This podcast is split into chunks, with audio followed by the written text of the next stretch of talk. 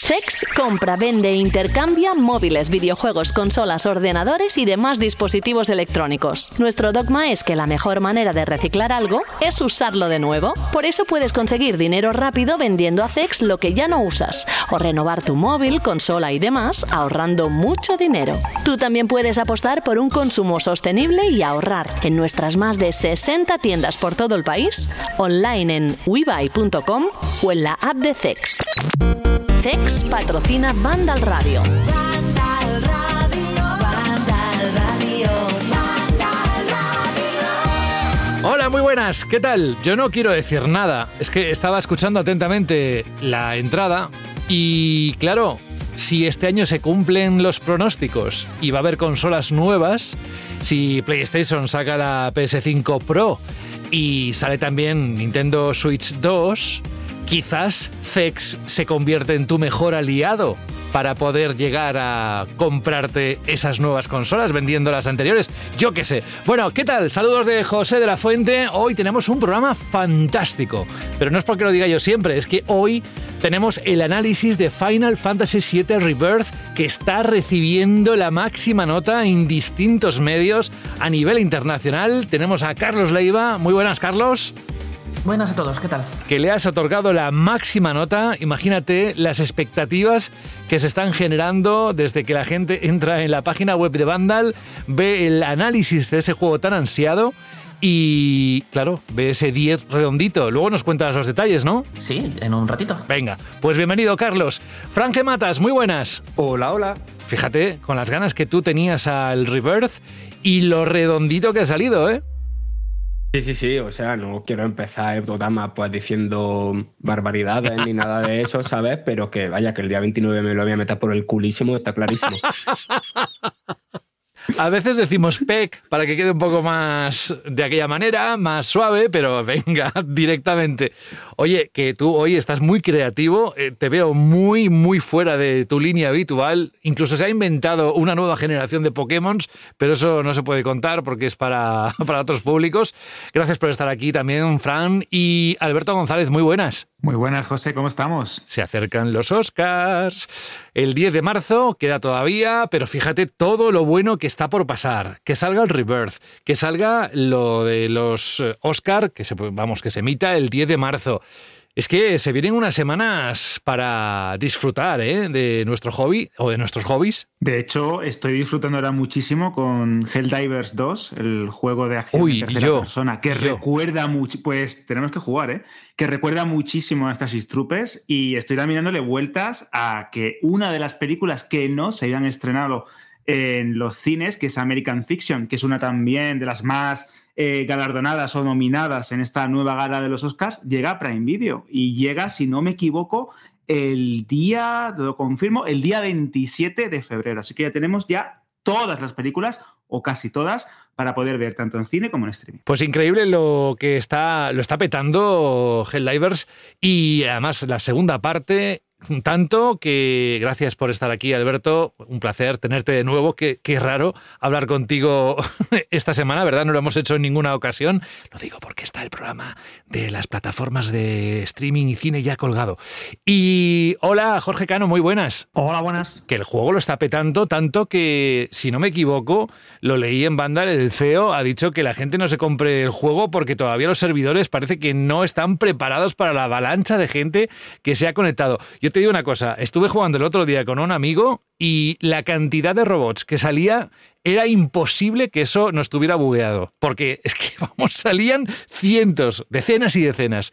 ¿Tú has jugado? No, pero tengo, a- están- tengo varios amigos que sí que, que les está gustando mucho y que están jugando y están hablando de quedar y demás. Y sí, llevan toda la semana hablando de problemas con los servidores, que me parece bueno. No sé si no están reaccionando lo más rápido posible, porque, a ver, esto no es un juego indie que le puede pasar a un estudio, ¿no? Que, que lanza un juego y que tiene mu- mucho más éxito del que esperaban y pues no tienen eh, tiempo ni recursos para reaccionar rápidamente, pero bueno, aquí está detrás, es un juego publicado por Sony, por PlayStation, y creo que deberían haberse dado un poco más de vida para arreglar todos estos problemas, porque ya es como la tercera semana, ¿no? Desde que se puso a la venta por ahí, o segunda. Sí, sí. Y bueno, y eso, y, y la cosa todavía no se ha arreglado, a ver si se va solucionando, porque Además, es un juego creo que estratégicamente importante porque creo que es uno de los primeros así lanzamientos que lanza PlayStation a la vez en PlayStation 5 y en PC y que haya caído con, de pie y con tanto éxito,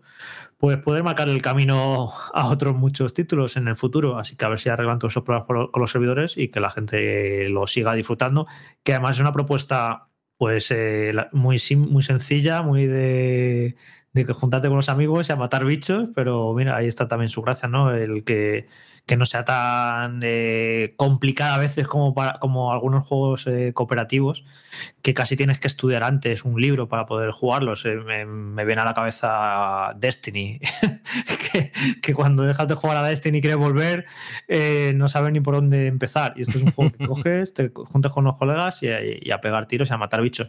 Que por cierto, Carlos, a ti no te atrae porque vi el otro día que analizaste el primero. A mí el primero me encantó. De hecho, Sí, sí, eh, lo vi- lo vi en justo, análisis, sí. eh, justo iba a comentar que, mm, que me apena que no lo petara ya el primero, porque el primero es que era muy, muy, muy divertido y lo que me ha llevado a pensar que lo mismo, bueno, lo mismo no, o sea, está claro, que precisamente el hecho de haberlo lanzado a la vez en PC, eh, porque primero no llegó a PC y este sí, Salió un- Es- un, un apunte, eh, Carlos. Llegó que salió un poquito más tarde y fue, o sea, lo petó mucho en su día porque salió en Vita, PS3 y PS4. Pero la comunidad de PC, que ya conocía bastante este estudio por Magica y todo eso, lo recibió este juego con, con, los brazos abiertos. Y es que no es un juego pequeñito y más o menos se podían haber esperado, a lo mejor no este éxito, pero sí un poquito de éxito porque el primero llegó a vender 4 millones de copias. pues ni, mm, pues ni me había enterado. O sea, como lo analicé yo Sí, cuando salió salió, sal- sí. salió primero en consolas. Salió en eh, marzo de 2015 en PlayStation y luego en diciembre de ese mismo año en PC. Bueno, pues quizá también aquí haya af- afectado el, que haya sido de forma simultánea y por eso se ha hecho tanto ruido, no sé, pero no sé, el primero, o sea, yo es que me, me partía de risa con ese juego, me lo pasaba súper bien.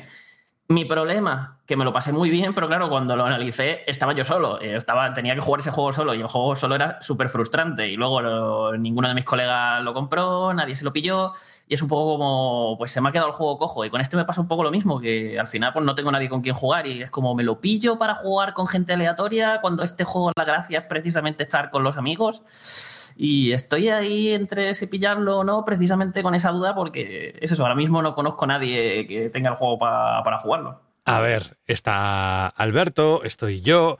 Claro que. Alberto, cada vez que me dice de jugar conmigo un juego, de comprarnos un juego online para jugar, no juega ni para atrás. ¡Ojo! ¡Toma! ¡Uy, cuánto Me compré con toda la- resquemón! Me compré con toda la ilusión del mundo el, Star, el primer Star Wars Bat- Battlefront, que había, es- llevábamos meses hablando de pillarlo, venga, vamos a coger, vamos a ser imperiales, vamos a cargarnos ahí a todo el mundo. La pri- el primer día, una partida por la noche, y no volvimos y no hubo manera de volver a jugar con él. Pero fue muy intensa, una partida muy intensa. Sí, sí, que te, ya te valía para todas las demás que podías haber jugado.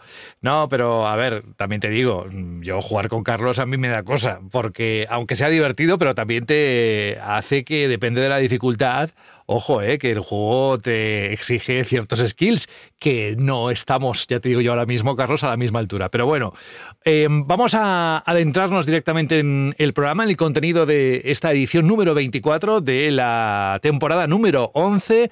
Os decía antes que el programa es fantástico o va a ser fantástico porque el contenido es maravilloso, excepcional, parezco la pantoja, maravilloso.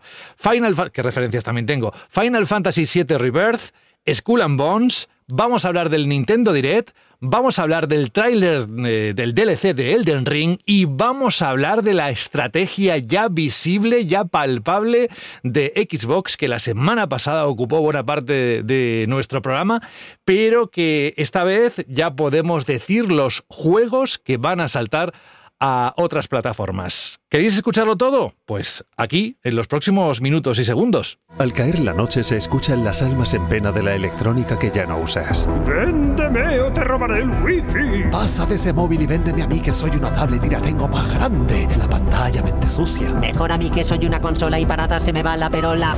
Trae tus aparatos electrónicos a CEX y te daremos dinero en efectivo. Da una segunda vida a tus consolas, juegos móviles, tablets, ordenadores, películas y mucho más. Lleva tu electrónica a CEX y consigue Pastuki de la buena. Tiendas por todo el país y también online. Busca CEX. Estaba un poco cantado, ¿no? Un Nintendo Direct después de lo que dijo Xbox. ¿Habrá juegos de este publisher?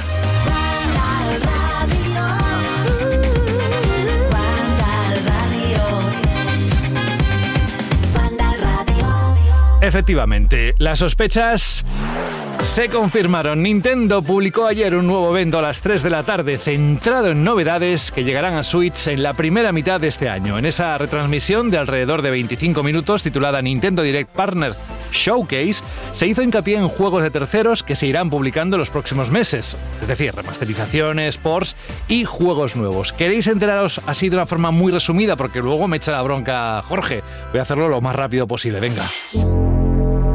Tras una buena cantidad de rumores, Xbox confirmó que, lo que decía antes, que cuatro de sus juegos llegarían a otras plataformas perdiendo su exclusividad en la de Microsoft. Grounded y Pentiment son los primeros de esa nueva estrategia, ambos de Obsidian. Grounded se lanzará el 16 de abril y Pentiment el... ya, ya está disponible. Bueno, eh, cuando escuchéis este programa ya estará disponible. Otro titular.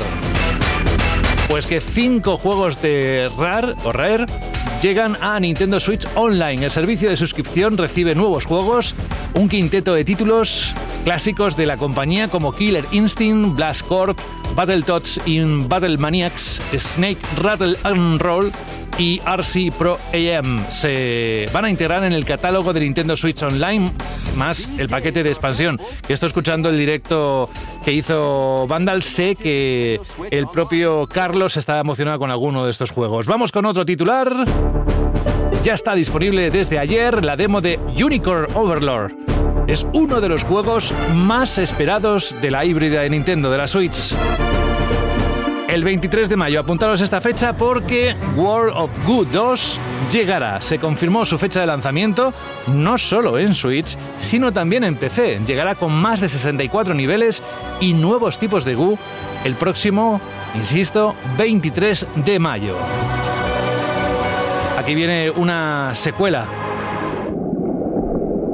Esto es agua. Vamos ahí. metidos bajo el agua porque Nintendo ha recuperado una curiosa saga que nació en Wii. Se ha anunciado Endless Ocean Luminous, un juego de exploración submarina que nos invita a explorar el océano catalogando criaturas. Además del salto gráfico, la gran novedad de esta entrega es que añade multijugador de hasta 30 personas. El 2 de mayo ya lo podrás adquirir. Y algo que me hizo bastante ilusión, esto.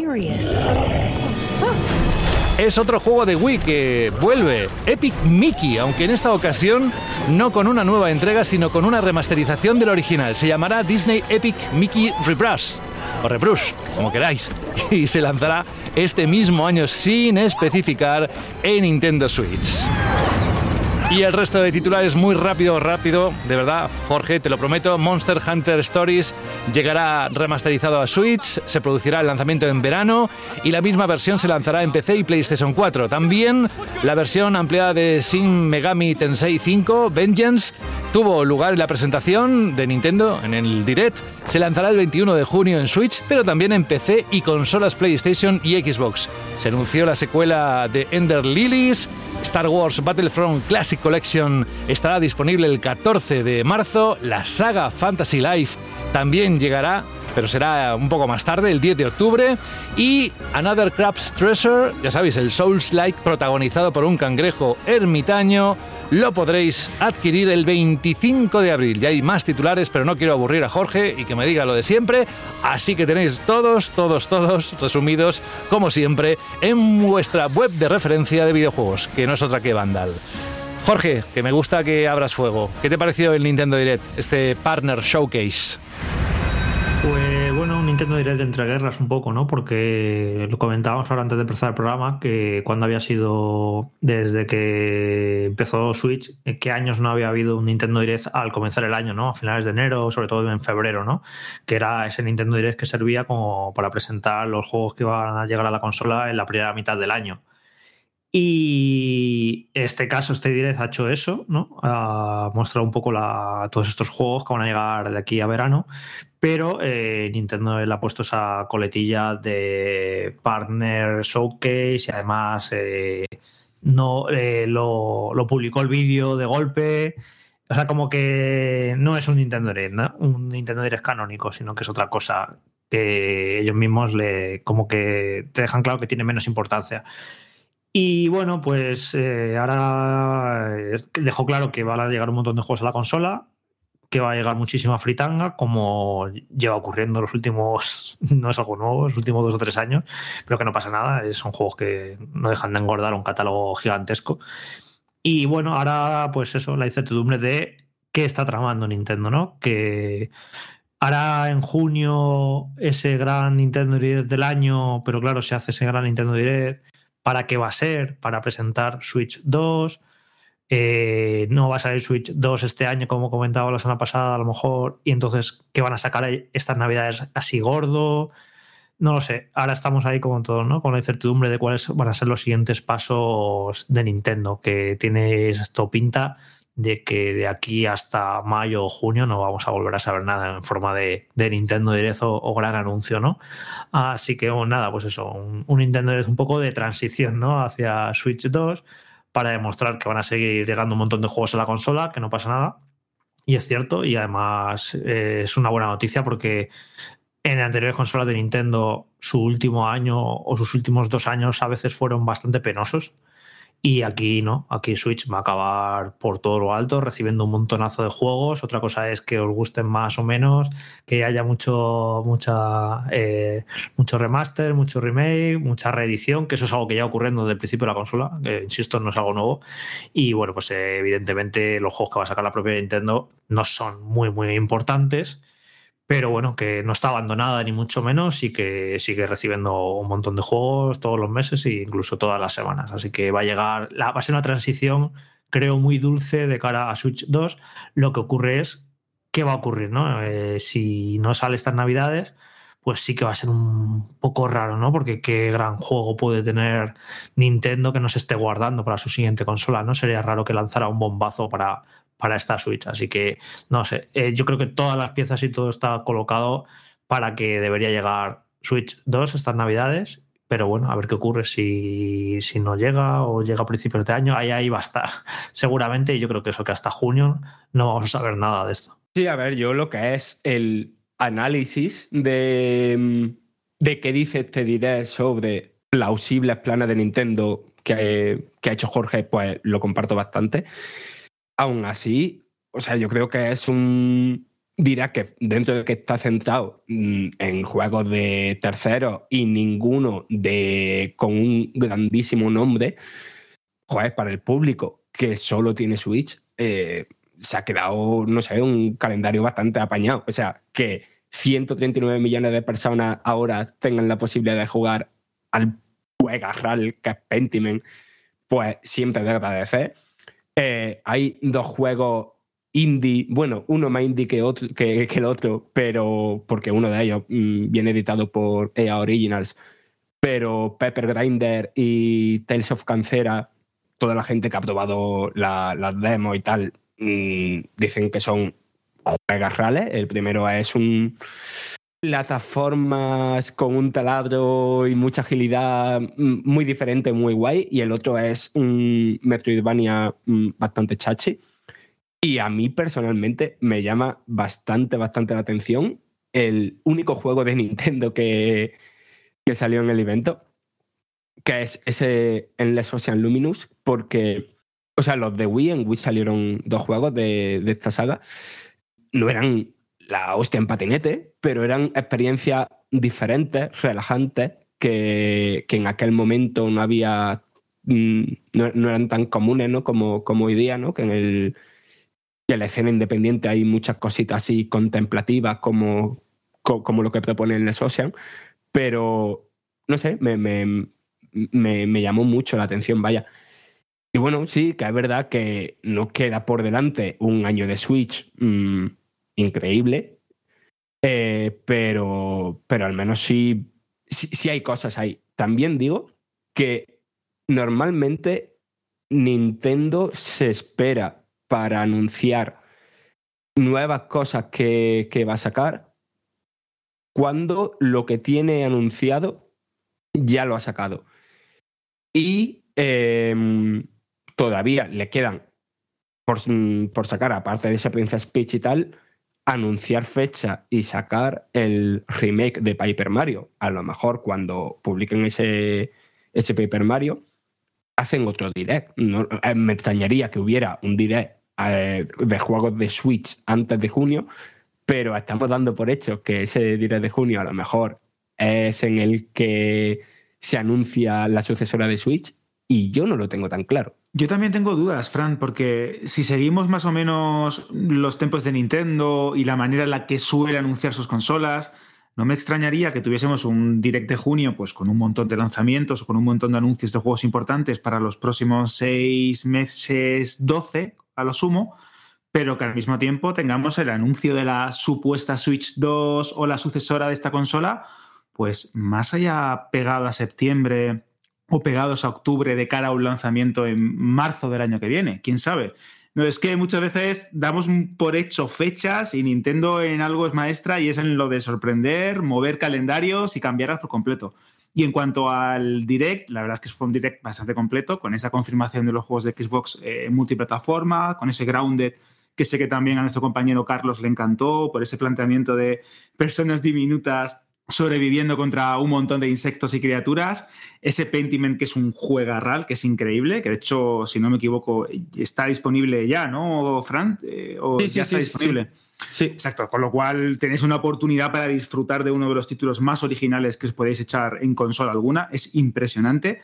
Y luego ya por añadir un detallito, más allá de ese, de ese Epic Mikey, ese que me encanta ese juego, y tener una remasterización que casi parece un remake a nivel gráfico, eh, creo que el anuncio de los Star Wars Battlefront originales remasterizados, eso es algo que cualquier fan de la saga galáctica tiene que celebrar. Pues sí, la verdad es que el Nintendo Direct dejó un montón de anuncios, dejó reflexiones para todo el mundo, si gustó más, si gustó menos. Ya sabéis cómo va esto y desde luego también estuvo el borbo de confirmar si realmente iba a aparecer algún juego de Xbox y así fue. Bueno, tenéis todos los detalles como siempre sabéis, incluso con los trailers, todo lo que tenga que ver con ese anuncio, con cada uno de los anuncios en la web de Vandal. Es que de verdad que es la mejor forma para verlo todo desde un solo sitio y es muy muy cómodo. Nos vamos a otro anuncio. Se sabía que, a ver, que en principio Front Software y Bandai Namco nos iban a emplazar a todos a ver ayer el primer tráiler gameplay de Shadow of the Earth Tree. Es el esperado DLC del Elden Ring. Pues al final las compañías emitieron el vídeo en directo en una retransmisión muy esperada para todos los fans de los Souls-like y lo mejor de todo es que sabemos la fecha de lanzamiento, una de las grandes incógnitas que arrastrábamos desde hace algunos meses. Estará disponible, aunque es difícil que no lo sepáis, pero yo os lo digo, en PlayStation, Xbox y PC el próximo 21 de junio. 21 de junio. Vamos, el comienzo del verano que va a empezar todo el calor, no solo en temperatura, sino los mandos van a echar fuego. Eso sí, si queréis conocer lo que vale el precio del DLC suelto, son aproximadamente unos 40 euros, pero hay, una, hay dos ediciones digitales más, la Premium y la Deluxe, y aparte incluso hay una edición coleccionista. El DLC lo que hace es mm, llevar a los jugadores como protagonistas de una nueva historia guiada por Miquela. Transcurrirá en la Tierra de las Sombras, un lugar oscurecido por el árbol que da nombre a la expansión y donde la diosa Marika pisó por primera vez y donde hay nuevos secretos, poderes, enemigos, jefes finales, 21 de junio. Y nos vamos rápidamente porque estáis esperando sobre todo las palabras de Carlos sobre el análisis del Final Fantasy VII Rebirth, los juegos de Xbox eh, en otras plataformas. ¿Qué hay con respecto a eso? Bueno, pues Xbox anunció ayer que cuatro de sus juegos llegarán a Nintendo Switch y a las plataformas de Sony esta primavera. Los estudios que crearon estos célebres juegos han aprovechado su experiencia multiplataforma para abrir los mundos que crearon a más jugadores y comunidades. Por ejemplo, ya sabéis lo que hemos dicho de Pentiment y de Grounded, que aparte de Switch llegarán a PlayStation 4 y PlayStation 5 el 22 de febrero. Eso en el caso de Pentiment. En el caso de Grounded estarán en PlayStation 4, PlayStation 5 y aparte de Switch el 16 de abril. Además vendrá con juego cruzado entre las distintas plataformas. Por otro lado, el 19 de marzo se confirma por la propia Microsoft que Hi-Fi Rush se pondrá a la venta en PlayStation 5 y que además el Sea of Thieves, el juego de Rare, llegará a PlayStation 5 el 30 de abril. Imaginaos la de titulares y la de comentarios que se están produciendo en las últimas horas, aparte del análisis de, de Rebirth, que también hay un montón de comentarios, de todo esto de la actualidad que hay en la web de Vandal. Si queréis disfrutar de todo ello, ya sabéis dónde está. Nosotros lo que vamos a hacer es resumir rápidamente y acabar aquí este bloque de actualidad porque hoy queremos dar protagonismo absoluto a uno de los juegos de las últimas décadas. Así, dicho a lo grande. Bueno, esperad que lea lo que ha puesto el propio Carlos en el análisis, que es para echarse una lagrimilla o varias. Pero antes de eso, nos vamos a ir rápidamente a escuchar un consejo y volvemos enseguida. En tu estantería hay una conversación entre videojuegos olvidados. Yo era el FIFA de su vida y me ha dejado chupando banquillo. Pues yo llevo 574 días abandonado en Animal Crossing y hay un unicornio que me mira chungo. Peor está Mario Kart, ahí hinchado a plátanos porque no tiene a quién soltarlo. ¡Uhú! ¡Mamma mía! Tus juegos merecen una segunda vida. Bájalos del estante porque en CEX te los cambiamos por dinero en efectivo. Trae tus juegos y consolas a CEX y consigue Pastuki de la buena. Tiendas por todo el país y también online. Busca CEX. ¿Habéis ensayado?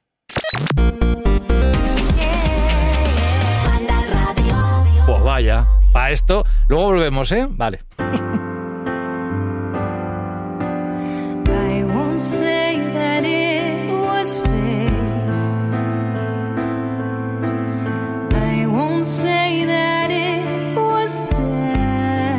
Una canción emotiva, permíteme, Carlos, el leer la última parte de tu análisis, porque es que algo así, estas líneas, de verdad que no se leen todos los días y pasará mucho tiempo posiblemente hasta que tengamos el placer de leer algo parecido en Vandal. Dice en el análisis del Rebirth, Carlos Leiva, al final lo mejor que podemos decir de él es que ha vuelto a emocionarnos, a tocarnos la fibra sensible y a hacernos disfrutar como solo los mejores Final Fantasy han sido capaces, devolviéndole el lustre perdido a una saga que llevaba demasiado tiempo alejado de la grandeza que la caracterizó en el pasado con sus aventuras para un jugador. No era nada fácil hacer justicia a uno de los mejores, más importantes y más queridos videojuegos que se han hecho nunca, pero esta secuela no solo ha sabido estar a la altura de nuestros recuerdos más nostálgicos, sino que los ha superado y nos ha permitido forjar otros nuevos, reviviendo esta maravillosa historia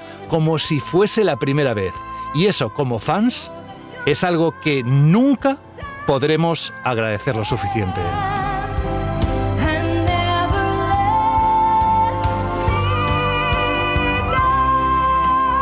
Yo es que disfruto mucho cuando sale un juego, aunque no sea mi target, Carlos, pero saber que la comunidad de jugadores, millones de personas van a disfrutarlo y van a poder pasar por lo que estás comentando, ya para mí es un triunfo dentro del mundo de los videojuegos. Evidentemente hay unas razones detrás.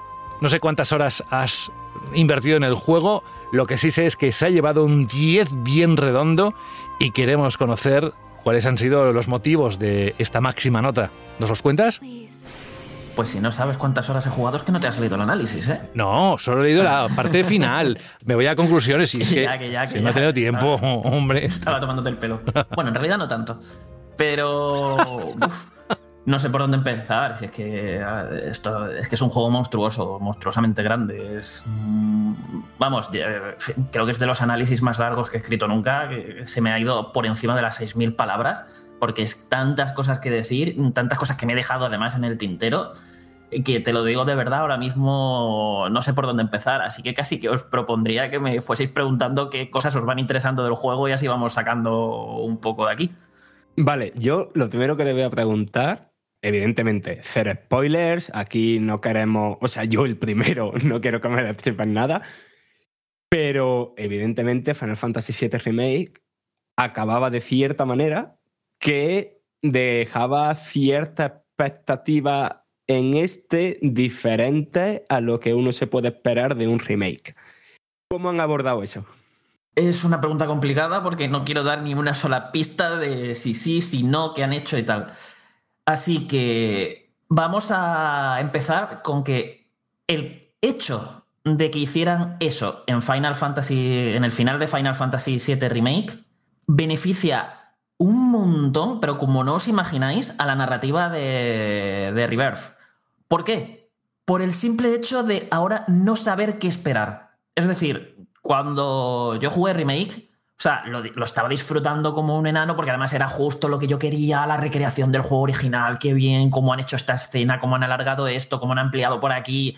Eh, yo lo estaba disfrutando un montón, pero claro, yo estaba todo el rato expectante de, bueno, ahora voy a llegar a esta zona y va a pasar esto y tal, a ver cómo lo han hecho y no sé qué.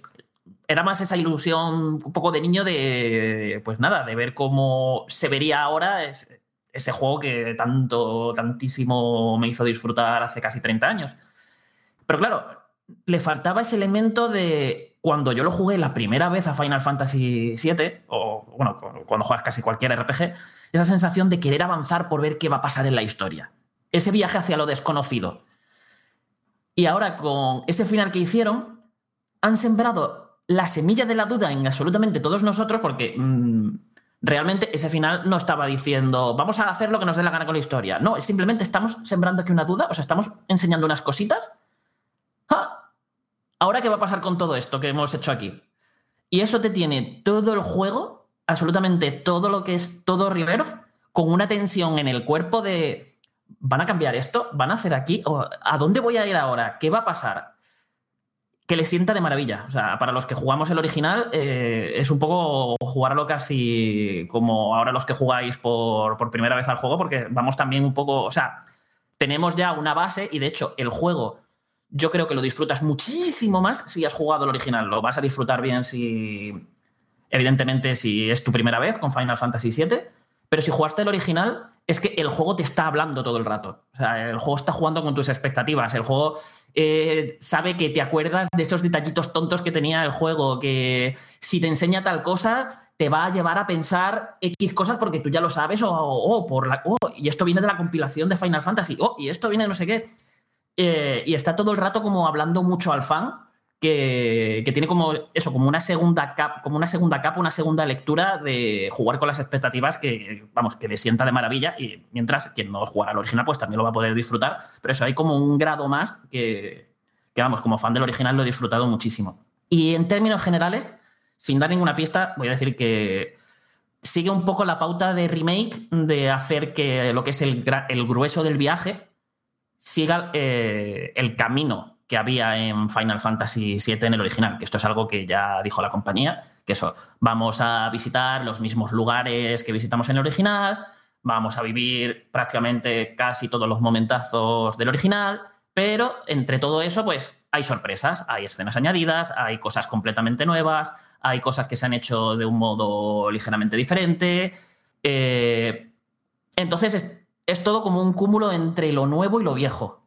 Y es algo que le sienta maravilla porque es, es que ver lo que han hecho con todos los momentos míticos del original, es que cuando se anunció el remake, claro, yo me imaginaba pues un poco cómo harían las cosas. Eh, Pues nada, esto será como era en el original, pero con graficotes y, y, y hecho hoy en día. Pero no, es que eh, se les ha ido la castaña con el tema de la ambición y es que han ampliado tanto, han metido tantas nuevas mecánicas, eh, se han recreado en a lo mejor escenas mm, que a lo mejor era simplemente un minijuego, pues ahora han hecho toda una historia alrededor de ese minijuego con mecánicas, con cosas únicas que van pasando, con sorpresas inesperadas, pero al mismo tiempo estás viviendo eh, esencialmente lo mismo, pero no sé, es una auténtica maravilla. O sea, no os hacéis una idea de lo bien que han hecho cada escena.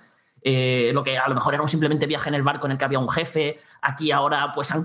Vamos, ese capítulo, si jugasteis el original, vais a disfrutarlo un montón con la locura que, que han hecho. Y, y todo, es uno tras otro. Eh, y al final es prácticamente estar viviendo un juego nuevo, conocido, mm, con esa incertidumbre de a ver por dónde tiran, las sorpresas y, y vamos, en líneas generales no, ah, no decepciona. Además, aquí es importante decir que para mí, bueno, y creo que para todos los que lo jugamos, que uno de los problemas de remake es que cuando ampliaba, no siempre ampliaba bien. Quiero decir, ah, mm, metía a veces, pues eso, muchas escenas nuevas, otras las alargaba y tal, pero a veces la, la hacía que se le veía un poco el relleno, ¿no? Que se le veía un poco como, mira, aquí me estás metiendo horas por meter y lo mismo está la, el ritmo de la narrativa, del guion y del propio juego me, me lo estás rompiendo un poco. O este capítulo aquí que has metido y te has inventado, bueno, este otro sí, pero este otro no. Y era un poquito más irregular en ese sentido. Y aquí yo creo que cada vez que meten algo, aciertan. O sea, la ejecución de todos los momen- de, de todas las escenas, de todas las ciudades que ibas visitando en el original, de las mazmorras, todo está muy ampliado, todo está muy expandido, pero lo hace muy bien. Incluso cuando no simplemente por ejemplo, hay un capítulo que en el original era llegabas a un pueblo, llegas a ese pueblo, sales del pueblo y a caminar. O sea, literalmente. O sea, es que el pueblo pasaba sim- como mucho para comprar algo o para ver lo bonita que era la ciudad.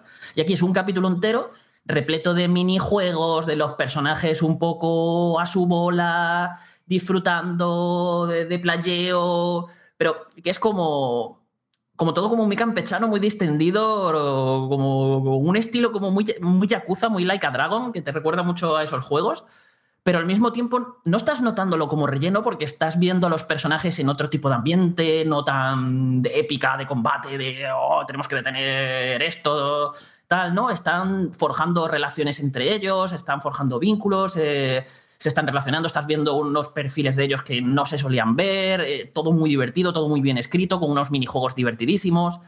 Y, es algo que hace muy bien. Ya te digo, incluso cuando amplía de esta manera, tan- tanto como cuando amplía de esta manera, como cuando amplía, digamos, partes más importantes, más serias, más dramáticas, que hay, que hay algunas que, vamos, en el original a lo mejor veías ciertas escenas y, y era como, sí, pues qué penita, bueno, vale, sí, venga, vamos a, venga, vamos a seguir matando monstruos para subir de nivel y ir a la siguiente mazmorra.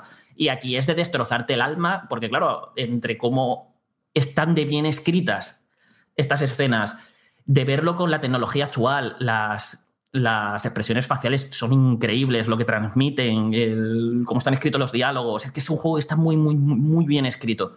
Y, creo que en este sentido mejora mucho al original y eso, consigue su objetivo de, por un lado, sorprender a quienes ya lo jugamos en el original y tenernos con esa tensión de querer descubrir, de querer seguir jugando y avanzar para ver qué va a pasar y al mismo tiempo contentar a, pues nada, a los que llegáis de nuevas a, esta entrega. Evidentemente la historia se amplía, pero no es lo único que se amplía. En el original, o sea, el remake era mm, una aventura lineal y el juego original estaba, pues tenía el mapa mundi clásico de los JRPG. Aquí, eh, al menos por, lo- por la preview que yo he jugado, hay, es un mundo abierto como tal. Eh, ¿Cómo está estructurado? ¿Qué cosas se pueden hacer en ese mundo abierto? Y lo más importante, le sienta bien. Es decir, es uno de estos mundos abiertos que, aunque sea un mundo abierto, consigue que la historia y la jugabilidad se desarrolle de manera fluida, o es uno de estos mundos abiertos que es en plan que no para de obstaculizar el progreso. A ver, eh, aquí el. Bueno, lo que decías de remake era lineal, también era así porque la parte original, de toda la parte de origin- que cubre del original también era lineal. Entonces, claro, muchas veces eso. O sea, una cosa que yo creo que decimos todos los jugadores del Final Fantasy VII original es que Final Fantasy VII empieza cuando sales de Midgard, es decir, cuando llegas al mundo abierto. Y es un poco esa sensación la que tienes con este juego. Porque eh, sí, estamos en un mundo abierto, y de primeras, la sensación que te puede dar, es decir, cuando empiezas a verlo un poco, es como que te estás llevando al engaño porque tú ya estás empe- empezando a presuponer muchas cosas. Dices, uh, iconos, uh, torres para revelar iconos en el mapa. Ya estás diciendo, uff, ya, ya me van a tirar aquí por actividades repetitivas, tal y cual. Y no. Cuando empiezas a profundizar, sí hay más o menos unas actividades un poco estándar, como pueden ser las cacerías, encontrar unos altares para fortalecer las invocaciones con un minijuego, eh, unos minijuegos de llevar moguris a un redil, esquivando sus trampas y, cositas así. Pero es que cuando te pones a profundizar, a explorar y a ver cómo está diseñado ese mundo abierto, te das cuenta de lo bien que han hecho. Por un lado, se nota que el objetivo de este mundo abierto es el de que tenga la misma función que lo que era el mapa mundi de los juegos de rol clásicos. Tú tienes esa sensación de, oye, esto sí, es un mundo abierto, pero es un mundo abierto porque, claro, el mapa mundi de los juegos de rol clásicos estaban hechos como a escala reducida, ¿no? Es decir, tú veías a Cloud y era más grande que una ciudad. en el, en el mapa. Entonces te- te- dabas dos pasos y llegaba y te recorrías medio continente.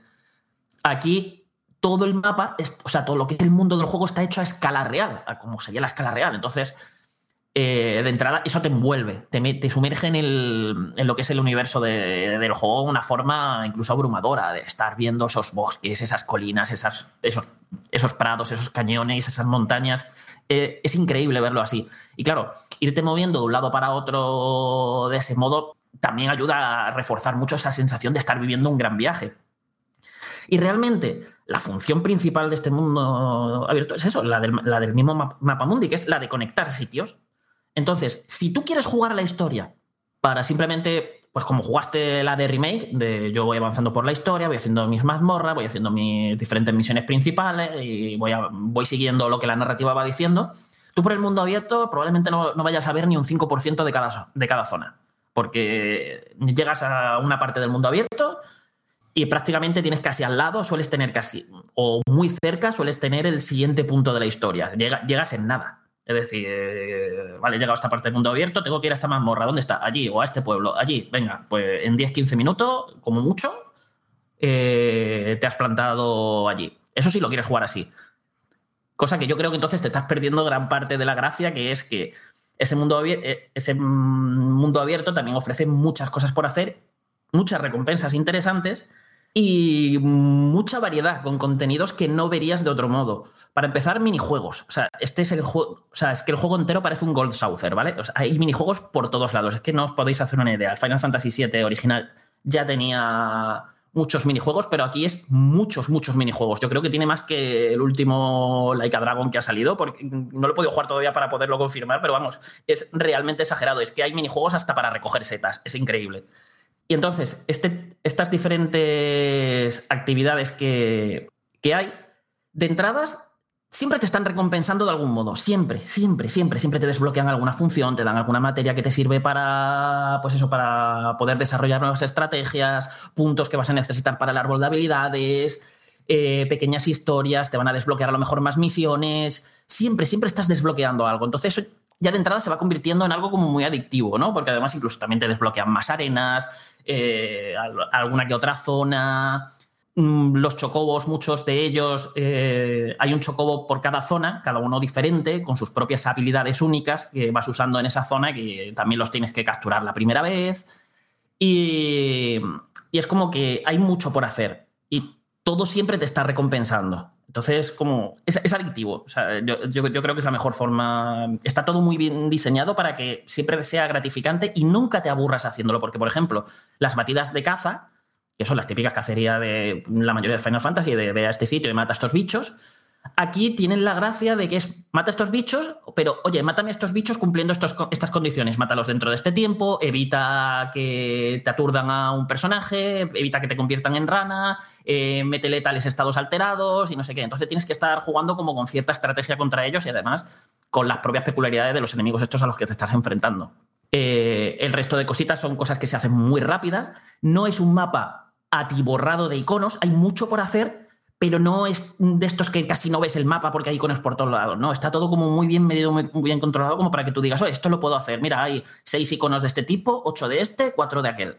Venga, vamos, que esto, esto lo puedo hacer yo en unas horitas, me lo, me lo paso bien y tal.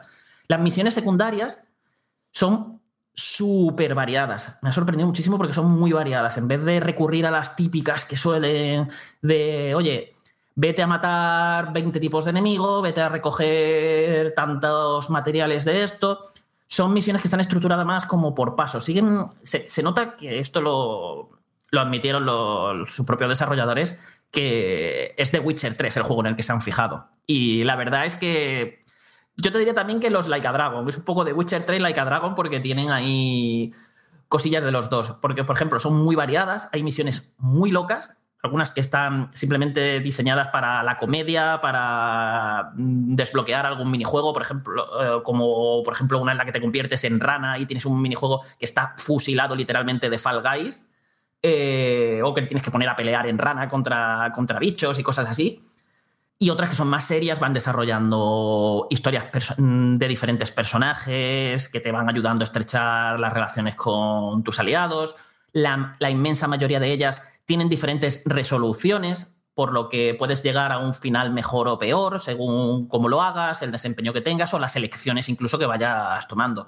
Por lo que son entretenidas de hacer, incluso las más tontas. O sea, es que incluso una misión, de- lo que decía de las setas, incluso de vete a recoger, ne- necesito tres setas, aquí no es de voy a dar vueltas buscando setas, no, es, tiene como unas mecánicas para ir buscando esas setas y para conseguir esas setas sin romperlas. Entonces te tiene entretenido porque vas haciendo una serie de cosas y van pasando, van pasando también diferentes eh, cosas. Hay una, por ejemplo, que parece una tontería enorme, realmente es una tontería enorme, que es de... A una señora se le han escapado varias, varias gallinas del, del redil, tienes que, tienes que encontrarlas y devolvérselas. No te vas a, quebrar la cabeza buscando la gallina porque te señalan dónde están, pero es que cuando vas tienes que ir haciendo un minijuego para intentar atraerlas y las gallinas da- dan bastante por saco. Y, estás como entretenido porque estás haciendo algo completamente diferente que no has hecho en el otro juego para hacer eso. Y encima le dan a, la- a esa misión una como una resolución, una conclusión que, vamos, yo me quedé con el culo torcido porque no me lo esperaba para nada viniendo de este juego. Y es ese tipo de, de cosas que siempre te, está sorprendiendo de, de un modo u otro, ya sea con un minijuego, un jefe secreto, eh, una función nueva que acabas de desbloquear. Y siempre está haciendo que todo sea muy divertido y variado. Te, pu- ya digo, te pueden gustar más o menos porque hay como de muchos tipos, desde las que profundizan realmente en cosas de la historia, eh, te cuentan más sobre personajes, eh, son más serias y otras que son, pues eso, eh, un auténtico cachondeo y con las que yo también me los he pasado muy bien, sobre todo algunas que ya digo, desbloquean ciertos minijuegos o ciertas cosas que, que es como de verdad. Aquí también habría que destacar lo que son las misiones de las protomaterias, que os recomiendo muchísimo hacerlo. Mm, No quiero dar muchos detalles, pero si sois fans de la saga, eh, en el momento que descubráis de qué, de qué van esas misiones, o, va- vamos, os van a entrar muchísimas ganas de hacerla y, y esa sí que tiene unos minijuegos, pero de currados que no os hacéis una idea. Y unas batallas chulísimas, sobre todo las últimas batallas que son espectaculares, las de esa cadena de misiones. ¿Y qué más? Es que, es que hay bastante bueno.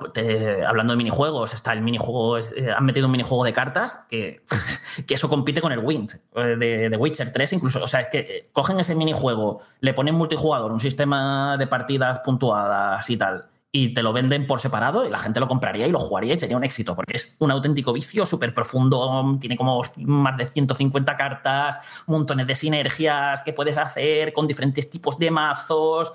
Eh, todo es súper, además es súper sencillo y son partidas súper rápidas de jugar. No sé, es una auténtica maravilla que, dices tú, o sea, aquí, eh, aquí estáis perdiendo dinero dejando este juego, o sea, dejando este, este juego de cartas aquí atrapado dentro de, este juego, porque esto le tenéis que sacar partido por otro lado, como sea.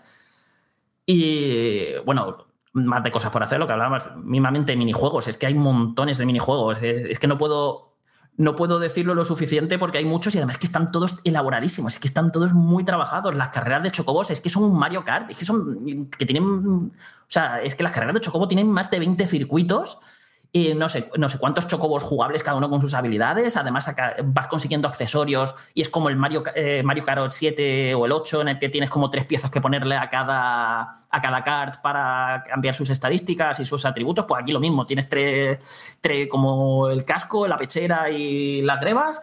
Y según los que les vayas poniendo al chocobo, vas teniendo unas habilidades unas, y unas estadísticas u otras. Y los circuitos súper currados, súper divertido de jugar, pero así con todo. Es que Final Fantasy VII Rebirth, con el tema de minijuegos, es es es así con todos. Y además, algunos que son una, auténtica locura, otros que aprovechan muy bien los gatillos adaptativos del, del, del DualSense, que es algo que no se suele ver mucho. Y luego, otra cosa que me encanta del mundo abierto es que ya no solo estamos hablando de hacer este tipo de actividades que he estado comentando, sino que el propio mundo abierto es divertido de explorar, es divertido moverte por ese mundo abierto. ¿Por qué? Porque a cada zona le han dado una personalidad marcadísima y muy única. No hay dos zonas iguales en el juego y no te vas a mover igual por ellas.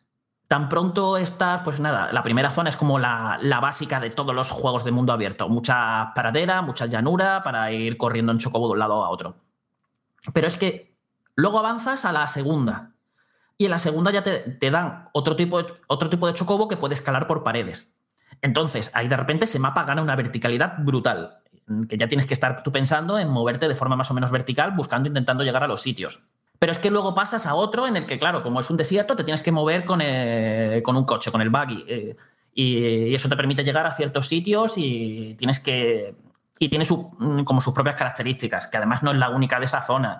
Luego te cambian el rollo completamente si vas, por ejemplo, a Gongaga y en Gongaga tienes. eh, es una selva, o sea, casi no ves el sol, y, eh, el cielo, porque son todo árboles por todos lados y son todo caminos hiperlaberínticos, que es como casi un mapa cerrado, pero claro, sigue siendo un mapa enorme de mundo abierto en el que además te tienes que buscar las castañas porque tienes que ir rebotando en setas para llegar a sitios más elevados, más bajos, o encontrar caminos ocultos y demás. Y claro, te está cambiando completamente la movilidad de lo que tú estás acostumbrado de un mundo abierto, de ir simplemente de un punto a otro. Te tiene, porque tienes que buscarte los caminos para llegar y tienes que aprender a orientarte por ahí.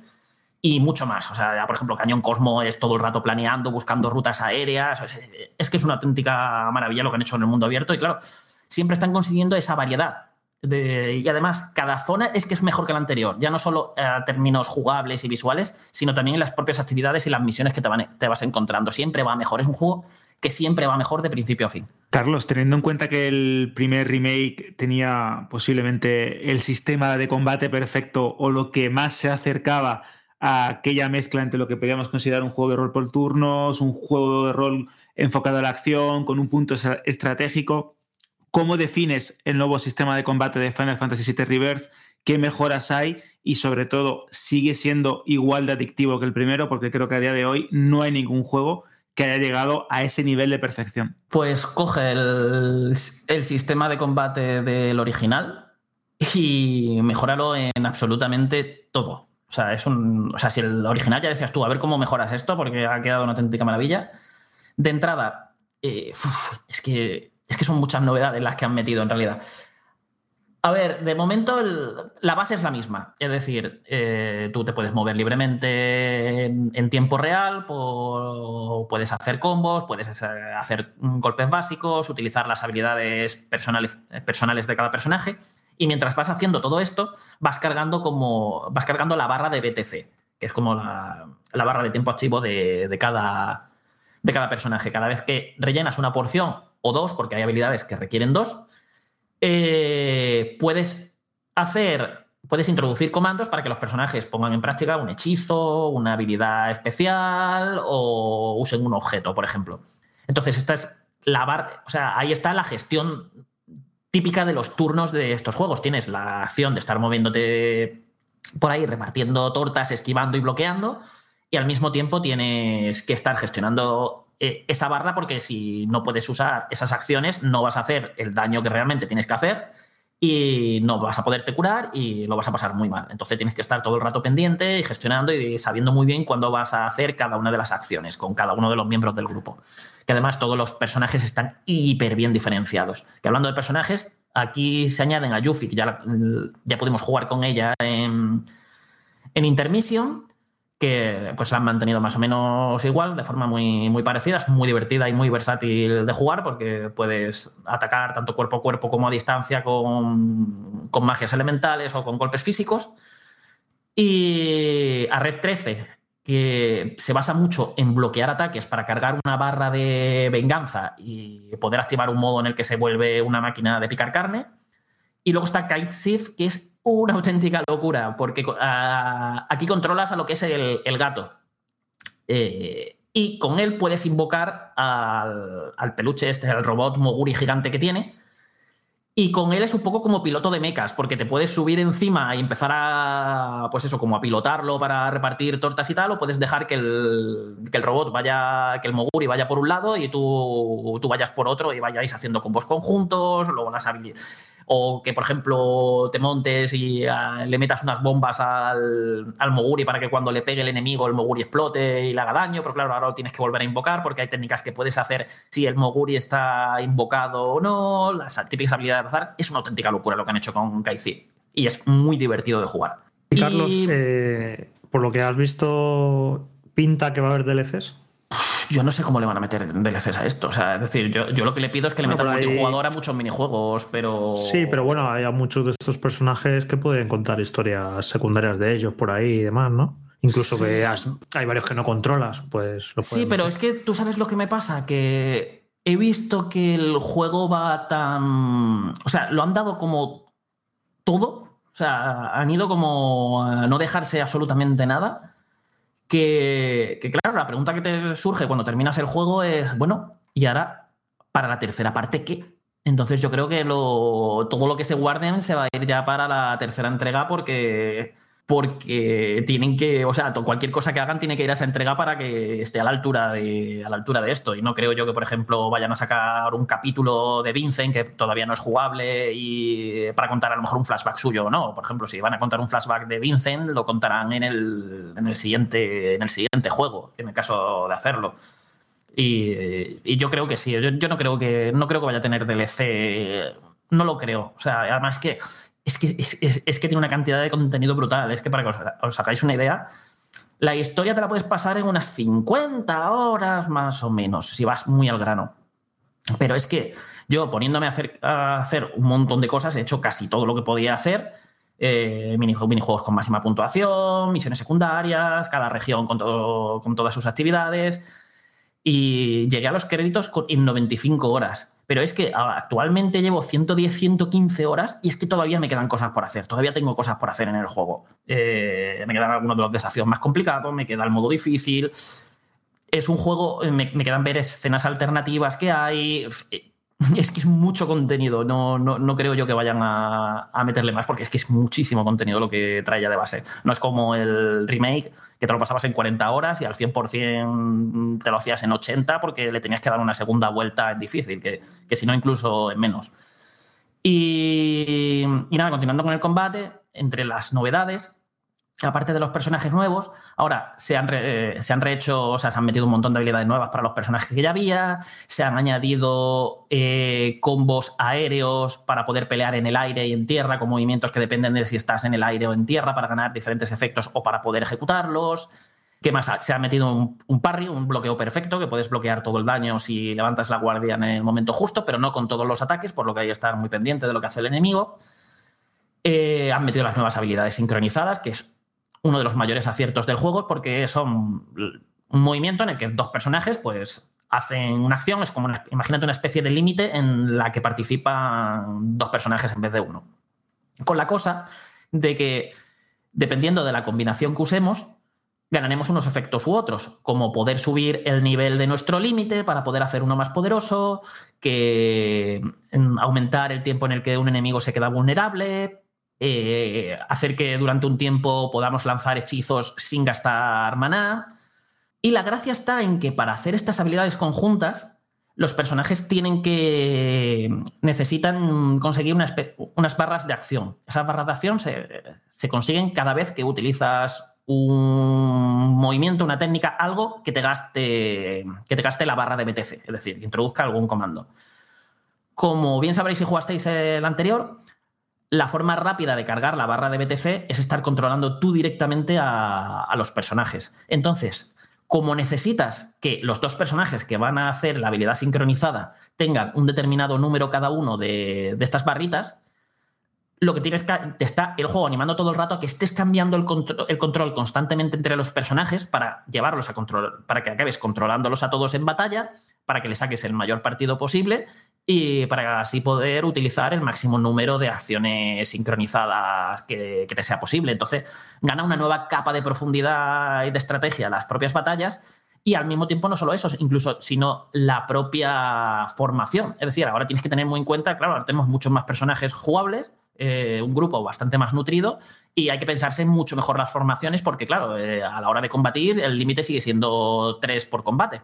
Y es algo que ya digo, le, sienta muy bien, le, le aporta un toque de profundidad.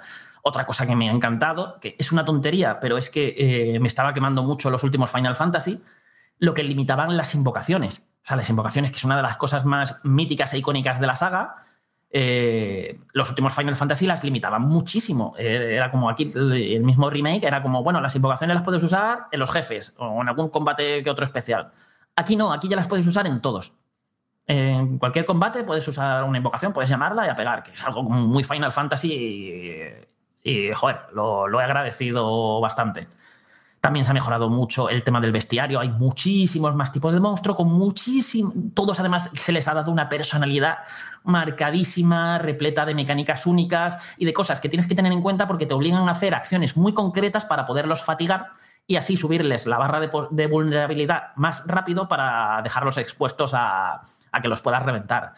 Y ya os digo, hay, mm, hay algunos que piden hacer auténticas locuras, cosas súper elaboradas, y te tiene siempre con el hecho de no estar simplemente machacando botones y pegándole a la habilidad más gorda eh, que tengas para hacerle daño, porque tienes que estar pendiente de un montón de cosas, tanto propias de tus de las mecánicas de tus propios personajes, de tu propia estrategia, como de eh, las cosas que hacen los enemigos su- su- y sus propias características. Y como hay tantísimos, hay una variedad tan alta, pues eso, el combate siempre se mantiene fresco y es muy divertido. Y bueno, ojo con los jefes, que vais a alucinar con los jefes. Yo creo que son de los mejores jefes que, mm, a los que me he enfrentado nunca en un RPG. Es, es- es todo lo que tiene que ser un jefe en cualquier juego, vamos. Es largos, intensos, desafiantes, hiper espectaculares, con unas coreografías y una puesta en escena que vais a flipar. Vamos, lo, lo que ya vimos en remake, pero todavía más potenciado. Carlos, el primer juego tenía momentos que a nivel técnico eran alucinantes. Es verdad que era un título que salía en PS4 y tenía ciertas restricciones, por así decirlo, a nivel de diseño, a nivel de. en lo que sería el apartado técnico en, en- en general. Este segundo, que ya está diseñado para PS5, que tiene una escala mucho mayor, que hemos visto en la demo que se ve bastante bien, cuéntanos cómo o qué sensaciones te transmite, sobre todo a nivel gráfico, porque es cierto que ha habido también cierta polémica con el tema del modo rendimiento que emborronaba bastante lo que era la, la imagen, pese a que dicen que ahora han sacado una actualización que, que mejora bastante el tema de resolución. Cuéntanos cuáles han sido tus sensaciones a nivel gráfico. A ver, a nivel gráfico, yo creo que es un juego muy espectacular. O sea, es un juego mm, que se ve realmente bien. eh, y tiene cosas muy sorprendentes. Los modelados de los personajes, por ejemplo, y sus expresiones faciales y animaciones, es, eh, vamos, es que por momentos parece PlayStation 6. O sea, es una auténtica pasada cómo están de bien hechos. Eh, al- bueno, al menos los que son los personajes principales, los jefes y vamos, todo, todo lo que es realmente importante. Eh, los personajes secundarios, que, los transeúntes que van por ahí en las ciudades, pues bueno, eh, bastante menos detallados, pero lo, lo que son los personajes, una pasada. Las secuencias de vídeo están cuidadísimas, como no os imagináis. Los efectos están muy logrados. eh, los escenarios tienen una dirección de arte bestial. Las ciudades me han flipado porque no parecen. Es decir, eh, yo estoy muy acostumbrado a estar en un videojuego, te estás moviendo por una ciudad y tener esa sensación de estar moviéndote por un decorado, ¿no? Eh, en el que están ahí las personas puestas de un modo, las casas igual, pero estás como en un decorado. Y aquí transmite la sensación de ser lugares vivos. Tú te vas moviendo por las calles, escuchando a la gente, viendo las cosas que está haciendo y realmente tienes esa, sensación de estar moviéndote por sitios que están llenos de vida. Y es algo que te sumerge mucho en su universo. Está, es algo que está muy logrado. Tienen un nivel de detalle muy, muy, muy alto y además es que ponen muchísimas cosas en pantalla. Hay montones de personajes moviéndose por, de un lado para otro, montones de detalles en cada casa, en cada edificio. Todas tienen una. Vamos, todas son artísticamente muy diferentes. Y hay algunas que, que, vamos, verlas, digamos, a escala real, como aquí, como por ejemplo Cañón Cosmo, que, vamos, me, eh, es, un sueño hecho realidad para cualquier fan de, de la saga. Pero, como bien dices, eh, al final el, sigue teniendo esas irregularidades que ya tenía Final Fantasy VII Remake y que aquí es que me encantan mucho, porque vale, sí, ahora por ejemplo, lo, claro, como ya no es un juego tan lineal, tenemos unos escenarios enormes, mucho más grandes, más amplio, con más elementos en pantalla y con todo esto, que eso al final pues también consume muchos recursos. Y eh, con una distancia de dibujado que claro, tiene que ser mucho mayor. Pero claro, cuando estás viendo un juego tan detallado, tan espectacular y tan bien hecho, y ves, empiezas a ver texturas con del suelo, de rocas y cosas así a lo mejor, con una calidad muy, muy, muy baja, o una iluminación un tanto plana que a veces hace que los rostros de los personajes se vean un tanto extraños. Y ese tipo de cositas es como que chirrían el doble. Es como, o sea, no te va a impedir que el juego lo vayas a disfrutar mucho visualmente. Bueno, también tiene una carga tardía de elementos que a veces es como muy cantosa. Y ya digo, estas cositas como que te sacan un poco porque, claro, estás viendo algo tan cuidado, con tanto detalle, que cuando ves le ves el cartón, por decirlo de algún modo, eh, es como que no puedes apartar la mirada de, ese cartón. Es como que te chirría más. Te, que si el juego a lo mejor hubiese estado un poquito menos detallado, aunque sea irónico en el resto de apartados. Pero eso, en general es un juego muy espectacular, solamente que eso, que tiene esas, esas irregularidades. Y el modo rendimiento yo lo he jugado con el parche y lo siento, pero yo, mi recomendación es que, es que lo jugáis en modo gráficos porque la bajada de absolutamente todo a nivel técnico es muy notoria y yo no creo que compense. Es decir, se sigue viendo la imagen borrosa y poco nítida. eh, bajan un montón la calidad de muchos elementos gráficos. Y claro, en un juego como este, que su objetivo es sumergirte en su mundo, que te, que te envuelva y que te metas en él y que te recrees la vista disfrutando de sus paisajes mientras vas viajando de un lado a otro, con el espectáculo de las batallas y demás. Este bajón gráfico, por muy fluido que va, que eso sí, las 60 imágenes por segundo las mantiene genial, pero no, a, mí no me, a mí no me ha compensado. Al final esto va por gustos, pero a mí, no, a mí en este juego en concreto no me, compensa, no me ha compensado el modo rendimiento porque es que pierdes mucho más, creo que se pierde mucho más de lo que se gana. Y bueno, dentro de lo que cabe, Final Fantasy VII Remake ya lo jugué, incluso lo platiné en PlayStation 4 a 30 imágenes por segundo y esto se mueve igual. Y, eh, y vamos, al principio se hace un poco raro, eh, te han acostumbrado ya a jugar a tantos juegos a 60 que, pero vamos, me hice la- eh, los primeros 15 minutos, ya estaba completamente hecho jugar a 30 y se juega sin problema y se mantiene bastante estable. Y a ver, eh, Carlos, bueno, en verdad, Final Fantasy siempre ha tenido graficote, pero lo que sí ha tenido siempre, siempre, siempre ha sido eh, musicote. Eh, ¿Qué tal?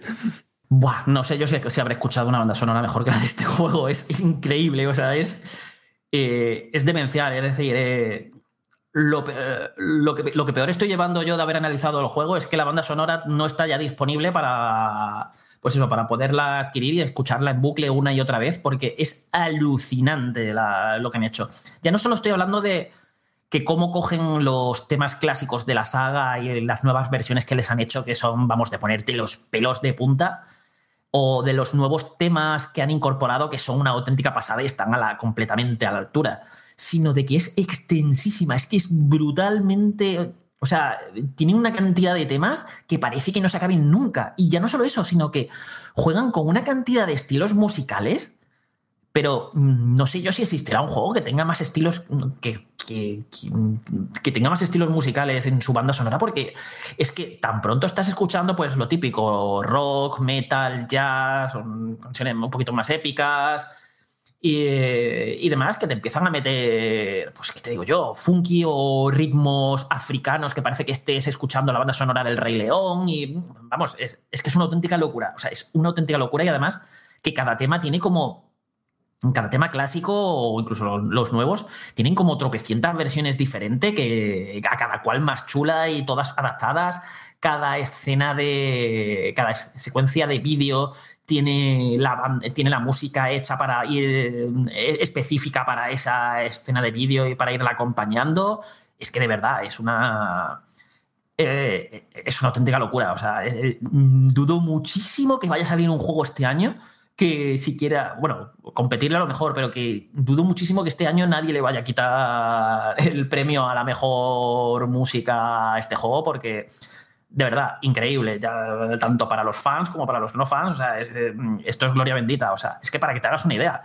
Antes he hablado de lo mm, que las carreras de Chocobos parecen un Mario Kart entero por contenido, por cómo están elaboradas y tal, pero es que mm, cuando estás con las carreras de Chocobos estás escuchando pues mm, el típico tema de cuando vas montado Chocobo, pero es que habrá como 10, 12 versiones diferentes de ese tema, cada cual con estilos musicales completamente opuestos.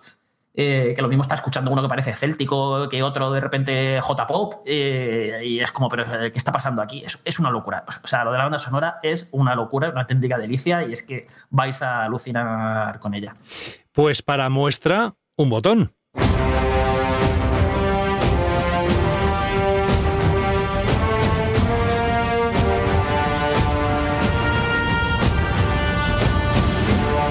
No sé si te quedan más detalles que compartir, evidentemente sí, para un juego así. Estoy convencido de que hay más, mucho más, pero que tengan lugar dentro de todos estos minutos que has compartido con nosotros, Carlos, y que quizás hay algún apartado, algo que no se te puede escapar antes de decirnos adiós. ¿Lo hay? Lo hay requerirte un spoiler cast de este juego porque lo necesito. Eh, ya sabes, ya sabes con quién tienes que hablar para esto. Necesito un spoiler cast de este juego para hablar largo y tendido sobre por qué, aparte de que el juego es una auténtica maravilla, y por qué me ha parecido, pues eso, lo que os he estado contando aquí. Porque creo que como remake es. O sea, es que no se puede hacer mejor. No puedes hacer un remake mejor ni más ambicioso. Es que no hay, no hay ni un remake siquiera parecido en cuanto a ambición y escala ni ejecución a lo que ha hecho aquí a lo que está haciendo Square Enix con este remake. Es decir, saben perfectamente que Final Fantasy VII no es cualquier juego. Es un juego importantísimo, ha marcado a toda una generación de jugadores. Fue el juego con el que muchísimos descubrimos esto de los juegos de rol, eh, que ha sido muy importante en las vidas de muchas personas.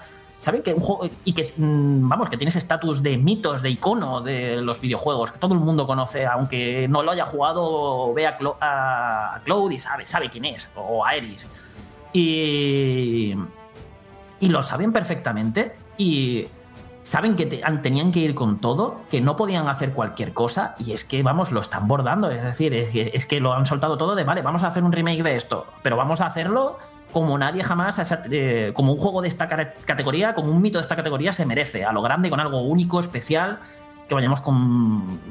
Vamos, el- con el que ten- esto es- tiene que ser el mejor juego que, que hayamos hecho en años y desde luego, y desde luego para Square Enix lo es.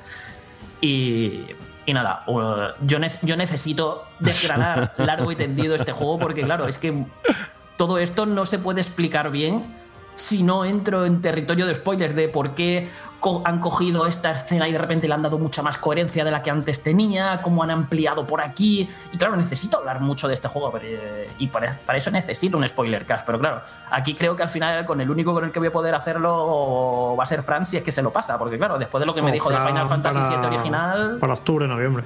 No, a ver, Del yo le veo 2025. fuerte, o no, sea, te yo- juntas con Diego y ya está, y lo grabáis los dos. Pero Diego también va para largo, porque Ah, sí, por, claro, yo pensaba por- que- por- por- por- por lo que yo sé, todavía le queda bastante juego. Bueno, pues creo que aquí ya ponemos el punto y final al análisis, pero solo si vosotros o vosotras queréis, porque podéis continuarlo perfectamente. Ya le habéis escuchado a Carlos al principio, es uno de los más largos mm, que ha hecho análisis.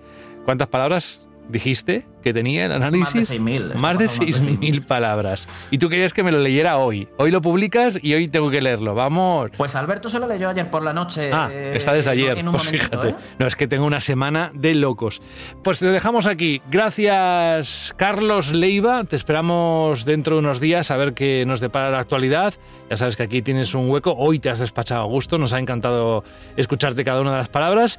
Y nada, que, que sigas disfrutando de los videojuegos con la misma emoción e intensidad. No sé si tanto como este Rebirth, pero casi casi, ¿vale? Bueno, es que la cosa no para. Que en nada el Unicorn Overlord y sobre todo en nada Dragon's Dogma 2. O sea, es como. Es- es- es que que- me- me- el año que estamos teniendo está siendo de locos. que sí, sí, sí. Y aquí estaremos para contarlo. Y además el próximo mes cumplimos 10 años en Banda al Radio. Cuídate, Carlos. Gracias. ¿Qué dice? ¿10 años ya? 10 años soportándome. Madre, madre mía. Bueno, venga, nos vemos. Hasta luego. Adiós.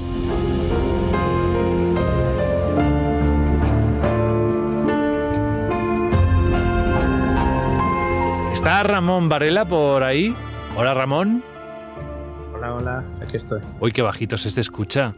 Acércate un poco más al micro. Yo pensaba que se había ido corriendo a comprarse el Final Fantasy. No. Lo, tengo, lo tengo reservado hace Ah, meses. o sea. ves, ves, hace meses, amigo. ojo, ¿eh? No la ¿Ves? semana pasada, la anterior. Hace Hombre, meses. a ver, lo mismo que sabía que iba a ser un 10. lo mismo que Fran. Anda que nos ha dado la turra con, con el Final Fantasy. ¿Qué, qué juego esperas? Final Fantasy. Oye, ¿qué es de tu vida? Final Fantasy. Oye, ¿qué, qué día hace? Hay Final Fantasy. Así está todo el día, Fran. Pero por eso le queremos. Bueno, Ramón, tú dentro de unos días podrás también disfrutarlo, como el resto. Y mientras, ¿qué te parece si nos vamos a otro juego de un corte completamente distinto? Al menos nos vamos a los mares, al alta mar, a ver qué ocurre allí. A ver, me parece que hay un barco y me parece que hay más de uno. Skull and Bones.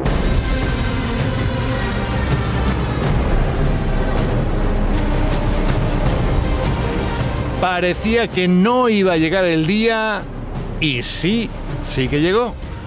La aventura en mundo abierto de temática pirata desarrollada por Ubisoft Singapur que comenzó su desarrollo en 2013. Primero como una expansión de las batallas navales de Assassin's Creed 4 Black Flag y que con el tiempo se transformó en un MMO y sufrió múltiples cambios de dirección y planteamiento por las influencias que se querían integrar en su gameplay.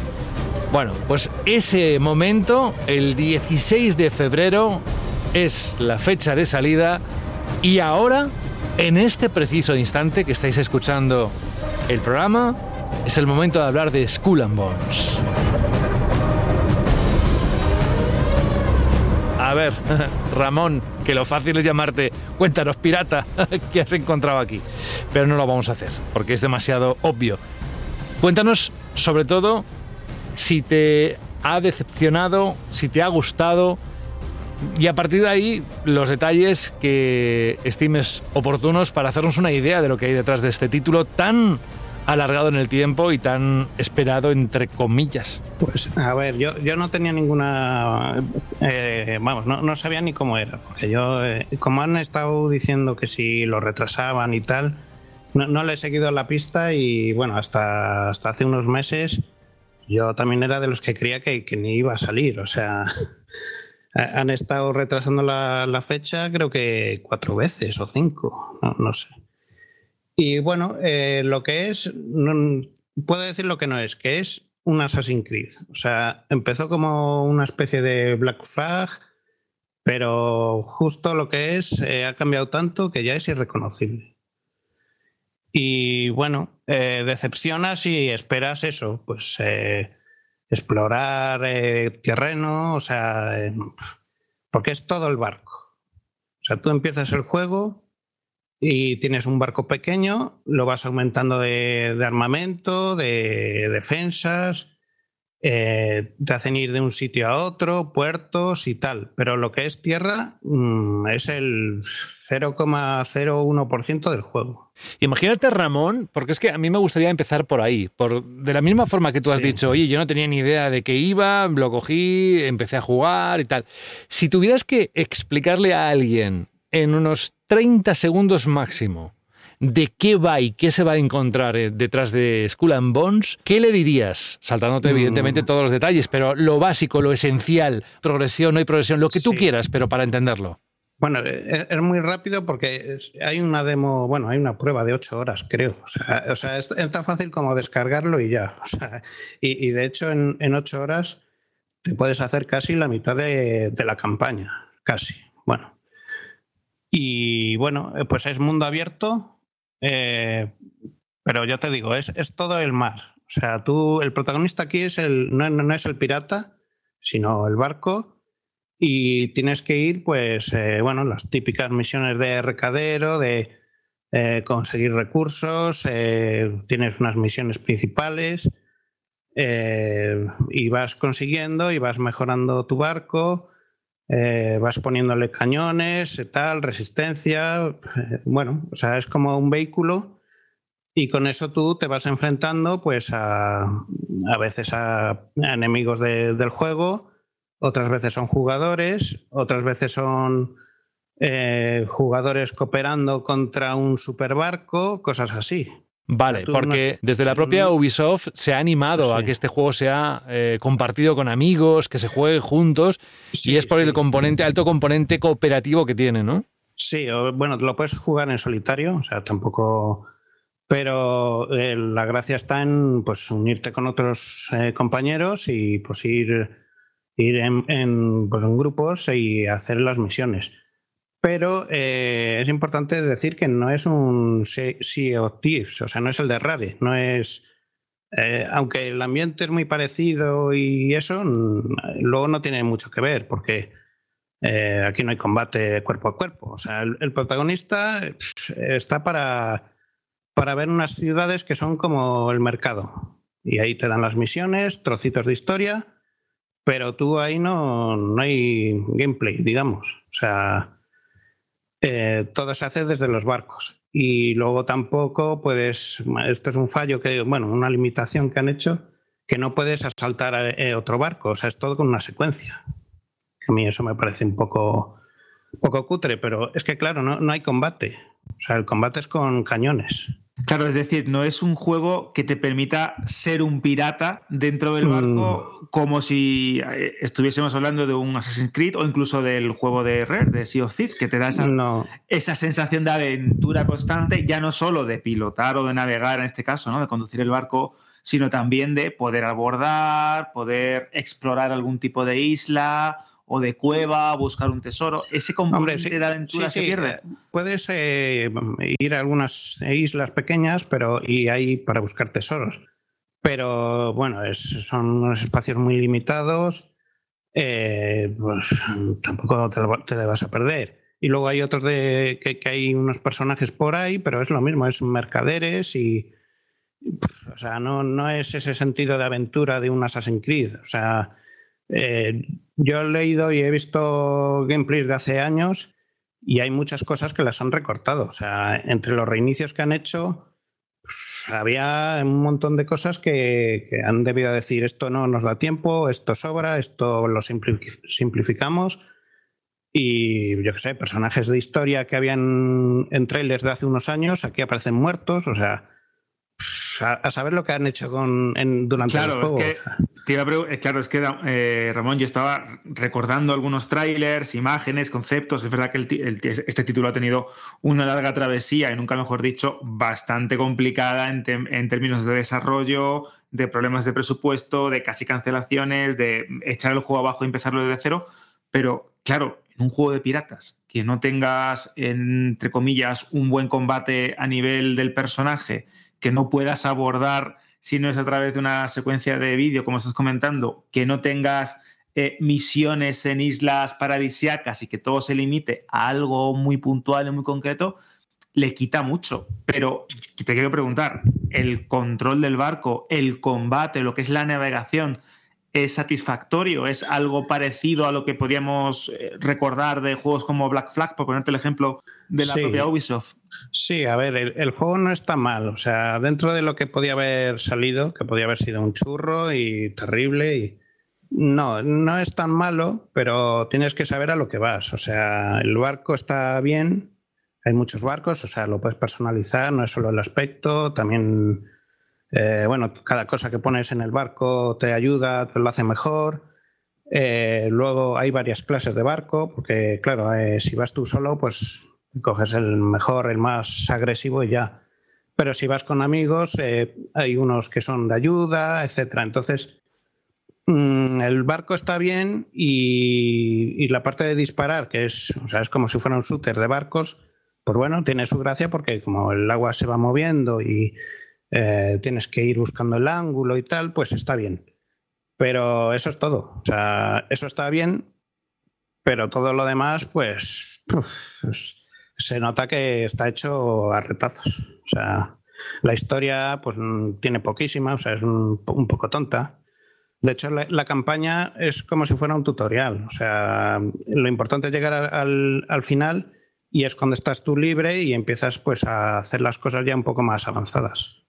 Bueno, Ramón, yo te voy a poner un aprieto. A nivel técnico, ¿crees que está a la altura de un juego de este presupuesto, de, este, de esta escala y de esta ambición? ¿Cómo lo ves eh, gráficamente en comparación a otros juegos similares? Y sobre todo, la gran pregunta, ¿está bien hecha el agua? Porque esto, yo tengo una obsesión con los juegos de pirata o los juegos que tienen eh, muchos océanos en ver si realmente hay alguno que pueda hacer la competencia al juego de Rare, que sigue siendo para mí la mejor simulación acuática que he visto. Eh, pues a ver, el agua está bien, pero no es, eh, no es nada que no hayas visto. O sea, está bien. Eh, lo único, claro, eh, se notan los años. Está usando el motor de, de los Assassin, pero yo creo que está por debajo de, de los últimos. O sea, del de Egipto, del de los vikingos. Mm, sobre todo en el sentido de que, pues claro, tú las ciudades, si las ves, son sitios pequeñitos, los personajes son un poco robóticos. Claro, eh, lo comparas con un triple A de, de estos de ahora y dices, "Uh, esto, esto parece de Play 4, que no ha salido, pero, pero dices, de, de la pasada generación. Y, hombre, se, se ve bien el rendimiento, pero mm, se, nota que, que tiene muchos años ya esto. Ramón, yo mm, no sé si te queda algo mm, en plan como muy concreto que, que decir del juego, pero en plan como para quedar claro qué tipo de juego es, a ver si esta definición o descripción vale. Un looter shooter en el que en vez de llevar un muñeco al que le vas cambiando arma y armadura, es un looter shooter en el que controlas un barco y al que le vas cambiando cañona y vela. ¿Encaja? Mm, bueno, es, sobre todo de conseguir recursos, porque no es que sea un looter shooter de esto de que consigues 100 tipos de, cañones distintos, es ir montando tus cañones, eh, pero necesitas unos recursos, entonces tienes que saltar unos barcos que llevan ese cargamento de metales o lo que sea. Y con eso vas creciendo y lo vas personalizando. Y bueno, eh, sí, o sea, el, el gameplay es de disparos, realmente. O sea, luego han metido otras mecánicas porque, bueno, hay un poco de gestión, eh, pero, pero sí, lo si hablas tú de gameplay es, es un shooter, claro, con barcos. Es curioso, pero, pero no hay eh, duelos de- con espadas, no hay, pues, digamos, lo que es eh, un juego de piratas, que la idea que teníamos todos, ¿no? De un Assassin's Creed que tiene sus combates, su, su parkour y tal. Pues aquí no, aquí es todo limitadísimo. O sea, en tierra eres como. son mundos virtuales, un hub, un- sí, una sala donde ves a otros personajes y, y los, los que te venden cosas, claro. Claro, aquello entiendo que, no sé, mucha gente pues en algún momento habrá tenido en los videojuegos la fantasía de poder de mm, ser un pirata. Pues que a ser un pirata, pero no sé si mucha gente tiene la fantasía de quiero ser un barco. Sí, pues, pues- pues es así. O sea, el protagonista es el barco. Yo, yo jugando me recordó a un juego que no sé si lo conocerá mucha gente, que es el Overwatch de, de Play 1, de Psygnosis. Hombre, juegazo. Me encantaba. Juegazo. Me encantaba, me encantaba. Esos Bueno. niveles tan intrincados, era impresionante. Pues imagínate eso, pero en mundo abierto. O sea, eres un barquito y vas disparando a barcos y a algunas bases que hay por ahí y está bien, pero no sé si es lo que va a esperar mucha gente. O sea, decepciona, Mm, depende. Si te esperas tú un juegazo así de, de con una historia apasionante de, de barcos, mm, la isla del tesoro y tal, pues eh, no, no es eso.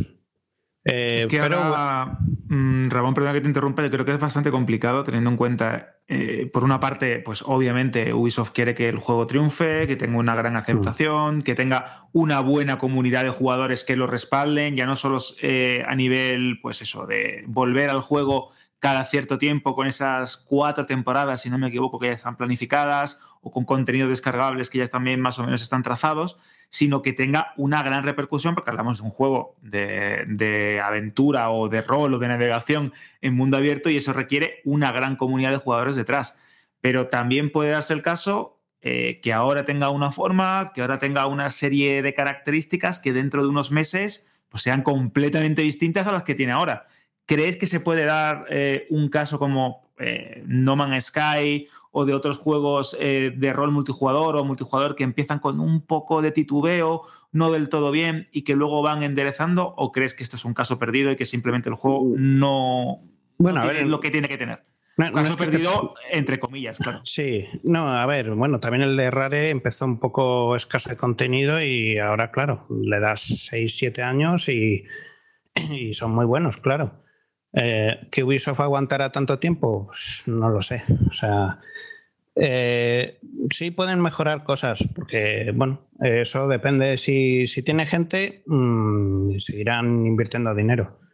El Lo que pasa es que, es que está, yo creo que está mal de la idea del principio, de concepto. O sea, el Sea of Thieves salió con poco contenido, pero tenía un potencial increíble, porque es eso, es un simulador de pirata, que puedes explorar islas, eh, buscar tesoros, participas con la tripulación, o sea, tiene un potencial increíble. Lo que pasa es que salió pelado de, contenidos, entonces a partir de ahí podía mejorar. Pero yo creo que el problema de este juego, de Skull and Bones, es que desde la idea original ya está mal, porque eh, el Assassin's Creed eh, Black Flag eh, era un juego muy chulo, que de hecho se rumorea que están haciendo un remake o un remaster o lo que sea.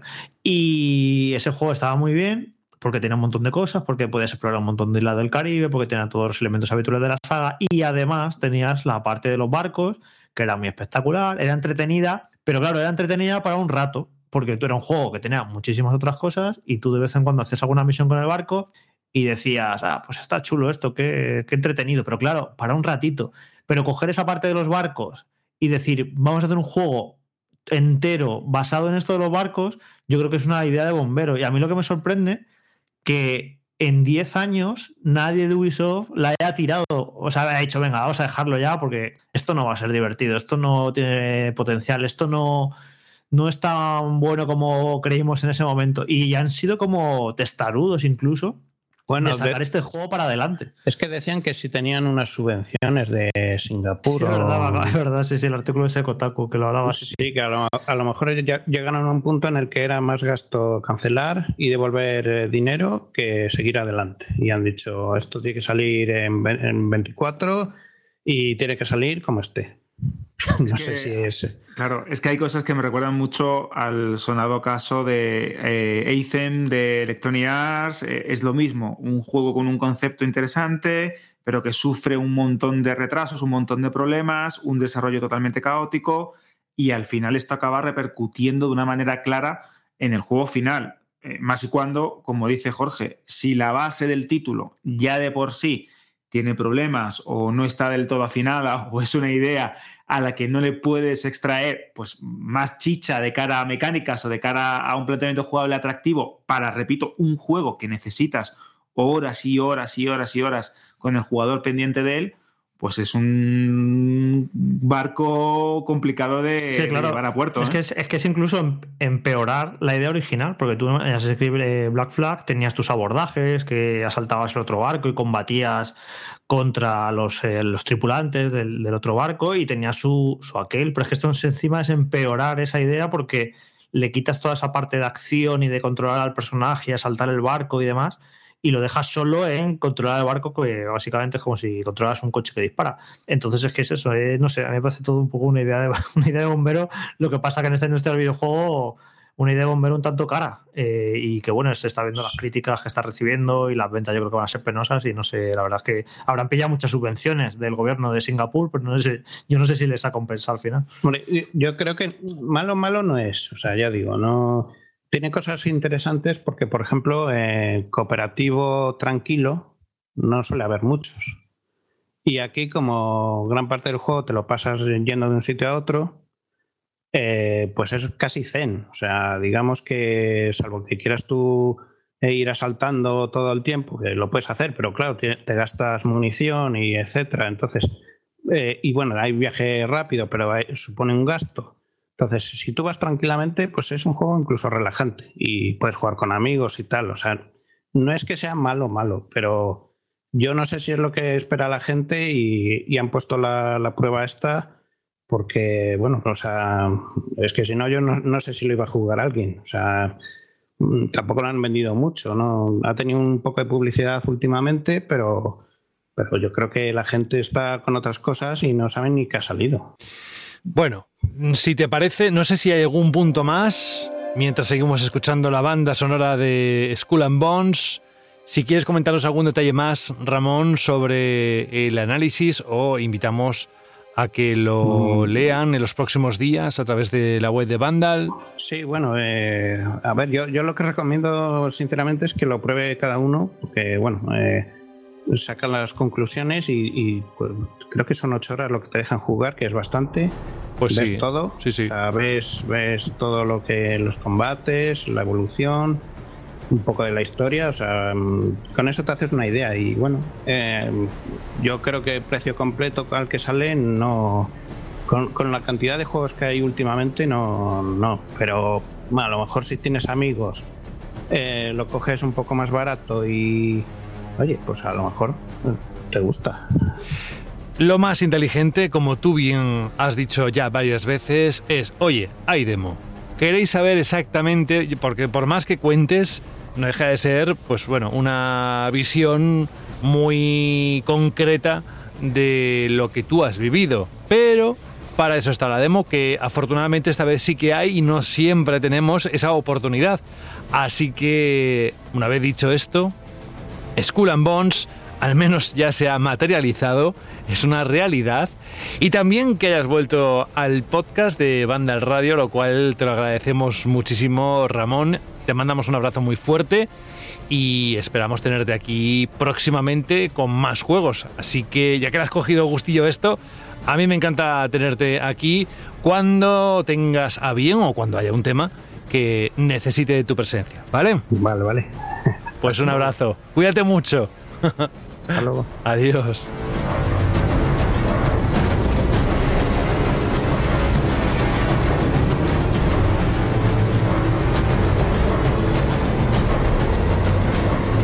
Nada de ser pirata. ¿Tienes cosas en casa que puedes vender? Tipo videojuegos, móviles, consolas, portátiles, tablets, ordenadores y otros dispositivos electrónicos. Pues si quieres sacar algo de dinero, no hace falta que te pongas a surfear o a navegar por los mares. Tienes Tex y más de 60 tiendas en toda España. En lo profundo de tu cajón se escucha la voz de un triste móvil muerto de asco. ¿Qué será de mí ahora que nadie me quiere? Antes hacía fotos, veía TikToks, enviaba WhatsApps a lo loco. Aún tengo ganas de vivir. Sácame del cajón y llévame a Zex. Ese móvil merece una segunda vida. Llévalo a tu tienda Zex más cercana y te daremos el mejor precio por él. En tu cajón no vale nada, pero en Zex te lo cambiamos por dinero en efectivo. Trae tu móvil a Zex y consigue Pastuki de la buena. Tiendas por todo el país y también online. Busca CEX. Ahora sí, ¿no?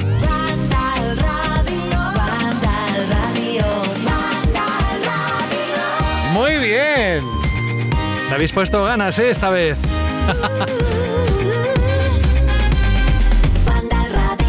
Un día le voy a pedir a Jorge que haga ese... "Uh". y será épico, un meme.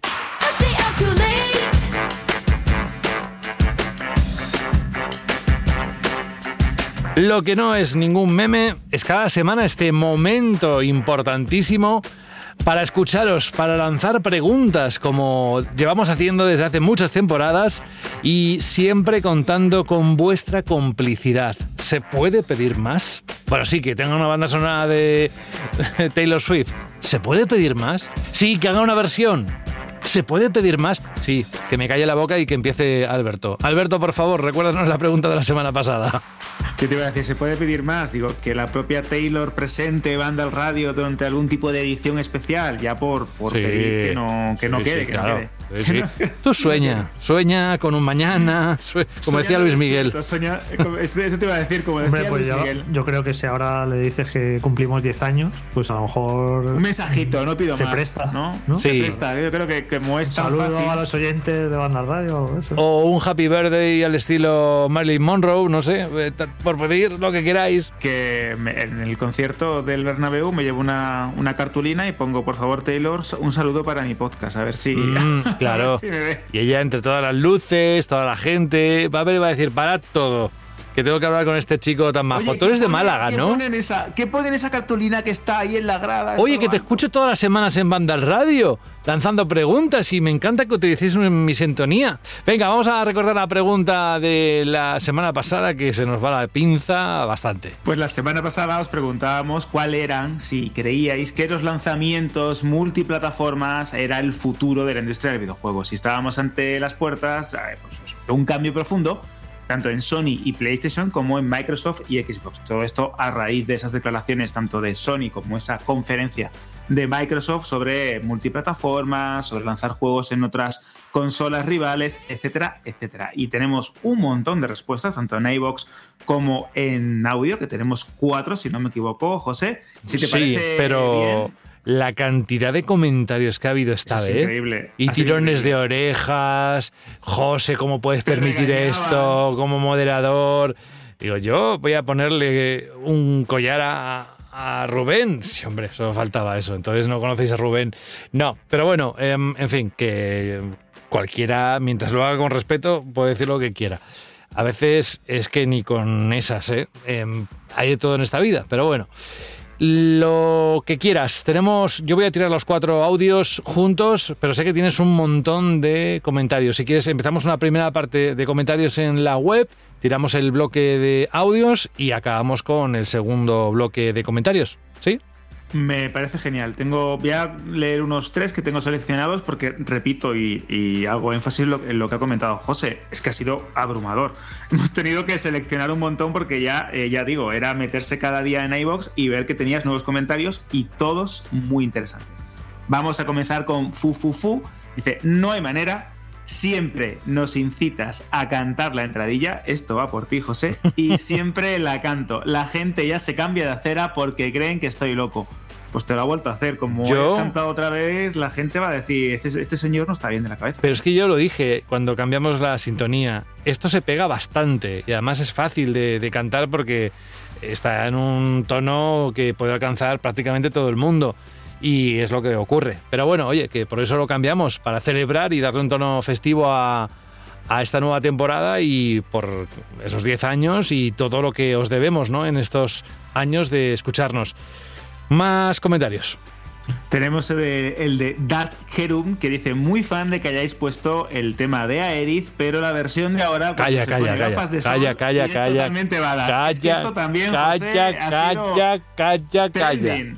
Calla, que luego, luego, luego lo reparo. Eh, Pablo, de verdad, lo reparo. Es que en el montaje final puse algo que es que ni siquiera tenía que, estar y es Street Fighter. Pero anda, me he reído bastante pensando en cómo entraba esa novia o ese novio agarrado de la madre con la música de Street Fighter. Entonces, entonces, bueno, ni que sea por, las, por los loles, ha estado bien. Pero yo hoy pretendo enmendarlo. De verdad, hoy voy a ponerte el tema, además que es precioso el tema, y, y acompaña muchísimo para una ocasión así. Pero eso, aparte, querido Alberto, vamos con más cosas. Venga, continúo con el comentario de este oyente que dice: En cuanto a la Shirley, sinceramente espero que en el futuro no salgan todos los juegos en todas las consolas, o al menos no al mismo tiempo. Se me antoja que si en el futuro todos los juegos salen en todas las consolas iguales, parte de ese algo especial de este mundo, pues se va a perder. Alberto Jarabo nos comenta buenas Mandalorianos con respecto a la pregunta de la semana. Creo que todos los datos apuntan al final de las exclusividades. Vi en algún sitio que la rentabilidad de Final Fantasy XVI estaba siendo muy baja a pesar de las buenas ventas. Y los mandamases de Sony y Microsoft buscan soluciones para rentabilizar mejor sus juegos. Creo que todo apunta a la multiplataforma, a pesar de que una consola, o a una consola mejor dicho, la definen sus juegos. Creo que si miramos más allá, todo apunta también al fin de las mismas, es decir, al fin de las consolas. Ahí lo dejo, nos deja. Y también te vuelven a tirar de las orejas con el tema de Aerith. Ya para finalizar este bloque de comentarios, tenemos a Dieguilez que dice, hola morenos, mi percepción es que el mercado de los videojuegos se está polarizando. Es decir, o salen juegos AAA o salen indies. Y claro, los costes de los AAA cada vez son mayores porque los juegos cada vez son mejores, técnicamente hablando. Entonces, viendo que las grandes empresas de videojuegos hacen malabares para rentabilizar los títulos, lo que percibo es que al final todas las exclusividades acabarán siendo temporales. Por ejemplo, Sony y Microsoft que saquen sus exclusivos durante uno o dos años en sus plataformas y luego los liberen. Creo que es la manera natural de cómo va a evolucionar el mercado. Si fuese así, y tengo razón, mejor, porque el que sale ganando siempre va a ser el jugador. Un abrazo equipo, nos manda este oyente.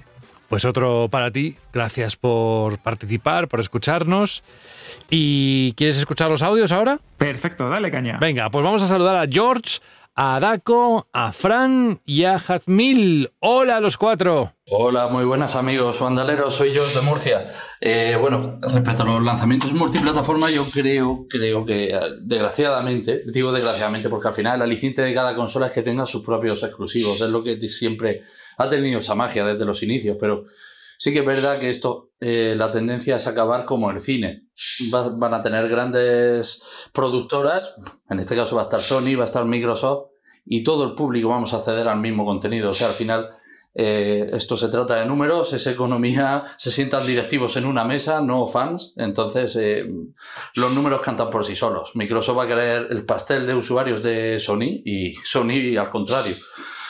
Así que nada, yo pienso que, van a ir por ahí los tiros. No sabemos cuándo, pero seguro. Así que nada, un fuerte abrazo y, por favor, por favor, a ver si po- podéis hablar un poco de Outcast A New Beginning, que se, se estrena el 15 de marzo.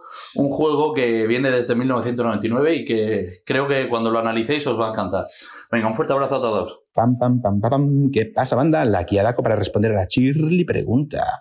El tema de los juegos multiplataforma, yo voy a decir que estoy completamente a favor, porque si estamos viendo las empresas que gastan millonadas en crear sus triple, cuádruple A y luego los tienen centrados en una única consola, al final ellos pierden el tema de los incentivos y también perdemos los jugadores porque no disfrutamos en otras consolas. Pero así ganamos absolutamente todos. ¿Lo quieres hacer exclusivo? Hazlo durante seis meses, un año y luego pues lo vas compartiendo.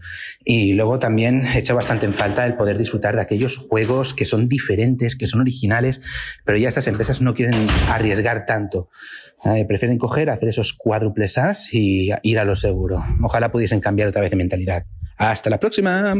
Hola familia, aquí Fran, una semanita más para la Chirly pregunta.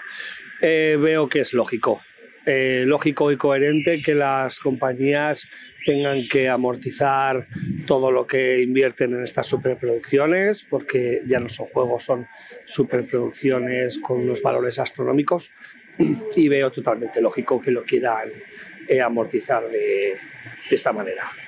Bueno, es lo que hay. Venga chicos, un fuerte abrazo para todos. Nos escuchamos la semana que viene. ¡Chao!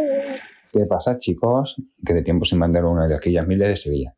Pues la verdad, yo sí estoy de acuerdo, ¿no? Por ejemplo, ¿no? El Resident Evil 4 que está en todas las plataformas y desde hace muy poco tiempo está, eh, desde estas navidades está en, Apple, ¿vale? También para descargar y, y lo estoy jugando en el MacBook por el hecho de trabajo y ahora también lo estoy pudiendo seguir mi partida por el mismo precio porque al tenerlo comprado en el MacBook también lo puedes seguir jugando en el iPhone, se descarga automáticamente. Y la verdad que estoy súper contento. Y la verdad que la experiencia está muy bien. Sí que es verdad que mm, se lastra un poco en el iPhone, pero sí que es verdad que en el MacBook eh, va como un tiro, vamos, increíble. La verdad que yo considero que sí, que por mí que, que salga en todos lados, ¿vale?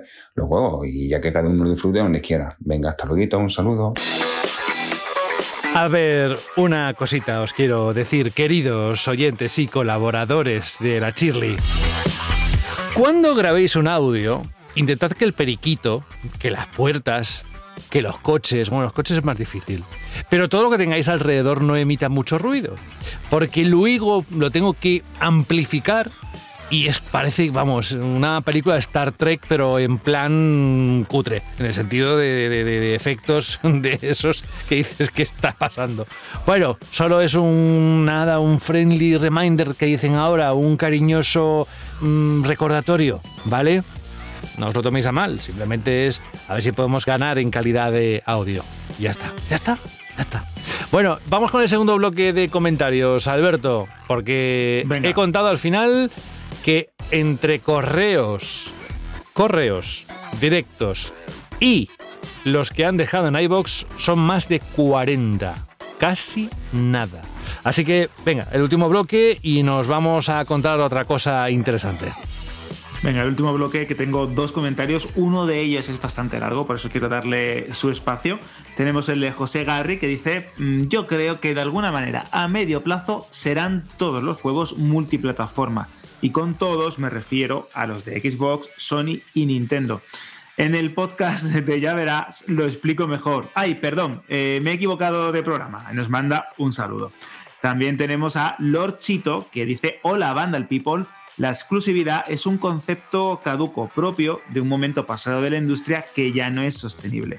La industria evoluciona y para ser rentable no pueden cerrarse puertas a juegos exclusivos. Los juegos multiplataforma son ya el presente y también el futuro a corto plazo. Es lógico, sobre todo por motivos de rentabilidad. De lo cual me alegro, porque yo aún veo los juegos como cultura y como tal me gusta que lleguen a cuantas más plataformas mejor.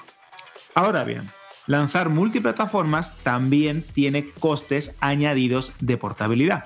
Coincido con Jorge Cano en que veremos una nueva, una nueva generación de consolas, pero que casi seguro será la última y serán consolas muy distintas. No veo sentido a eso de sacar consolas con mayor potencia cuando los juegos de la actual generación no están sacando partido a las máquinas que ya tenemos. Posiblemente sean consolas portátiles, porque es tendencia debido a la consola Nintendo Switch, a la Steam Deck y a PS Portal.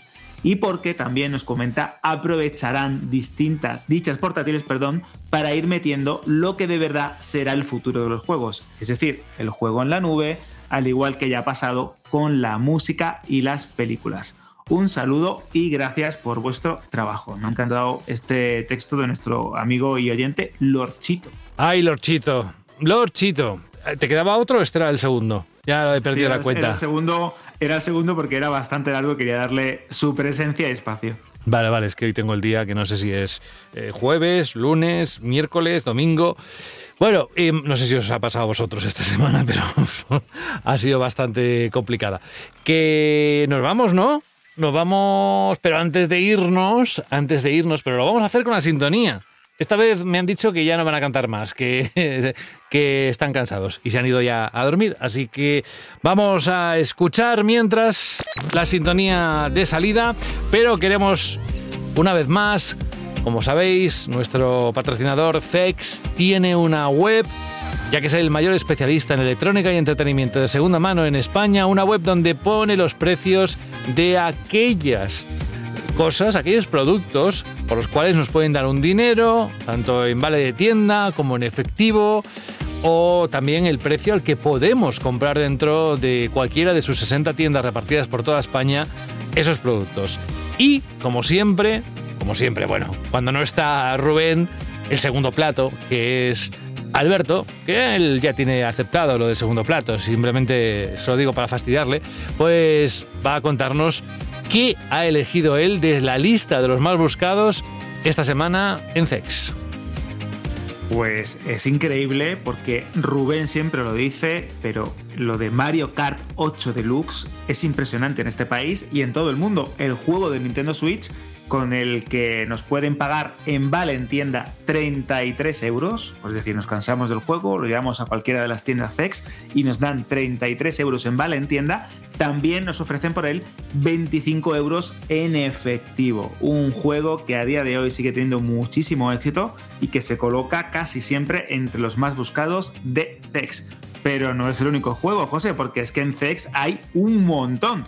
Y me ha llamado también mucho la atención como otro incombustible de las ventas, que es Grand Theft Auto 5 en su versión de PS4, nos ofrecen 11 euros en vale en tienda y 9 euros en efectivo. Imagínate que ya estás cansado de GTA y quieres hacer un poquito de cash para comprarte el GTA 6 cuando salga. Lo llevas a CEX y te lo compran sin ningún problema. Y es que también estoy viendo que la PlayStation 5, la versión Slim de un tera en blanca con su caja, es decir, completa como la puedes encontrar en cualquier tienda, nos ofrecen 346 euros en efectivo, si lo llevamos a cualquiera de las tiendas CEX que están por toda España, y 401 euros en vale en tienda. Yo creo que es un precio bastante interesante por si nos han dado la venate, queremos vender la consola Bueno. y prepararnos para quien sabe. ¡Ay, que viene la Pro! PS5 Pro, exactamente. Eh, vamos a financiarlos. Llevas unas cuantas cosas de esas y todo junto mm, puede merecer la pena. Bueno, pues ya está. Mm, Creo que no nos queda absolutamente nada. Lo hemos agotado todo. Hasta la paciencia de Jorge, que está ahí con la mesa tamborileando con los dedos diciendo a ver si acaba ya José y Alberto, que me quiero ir.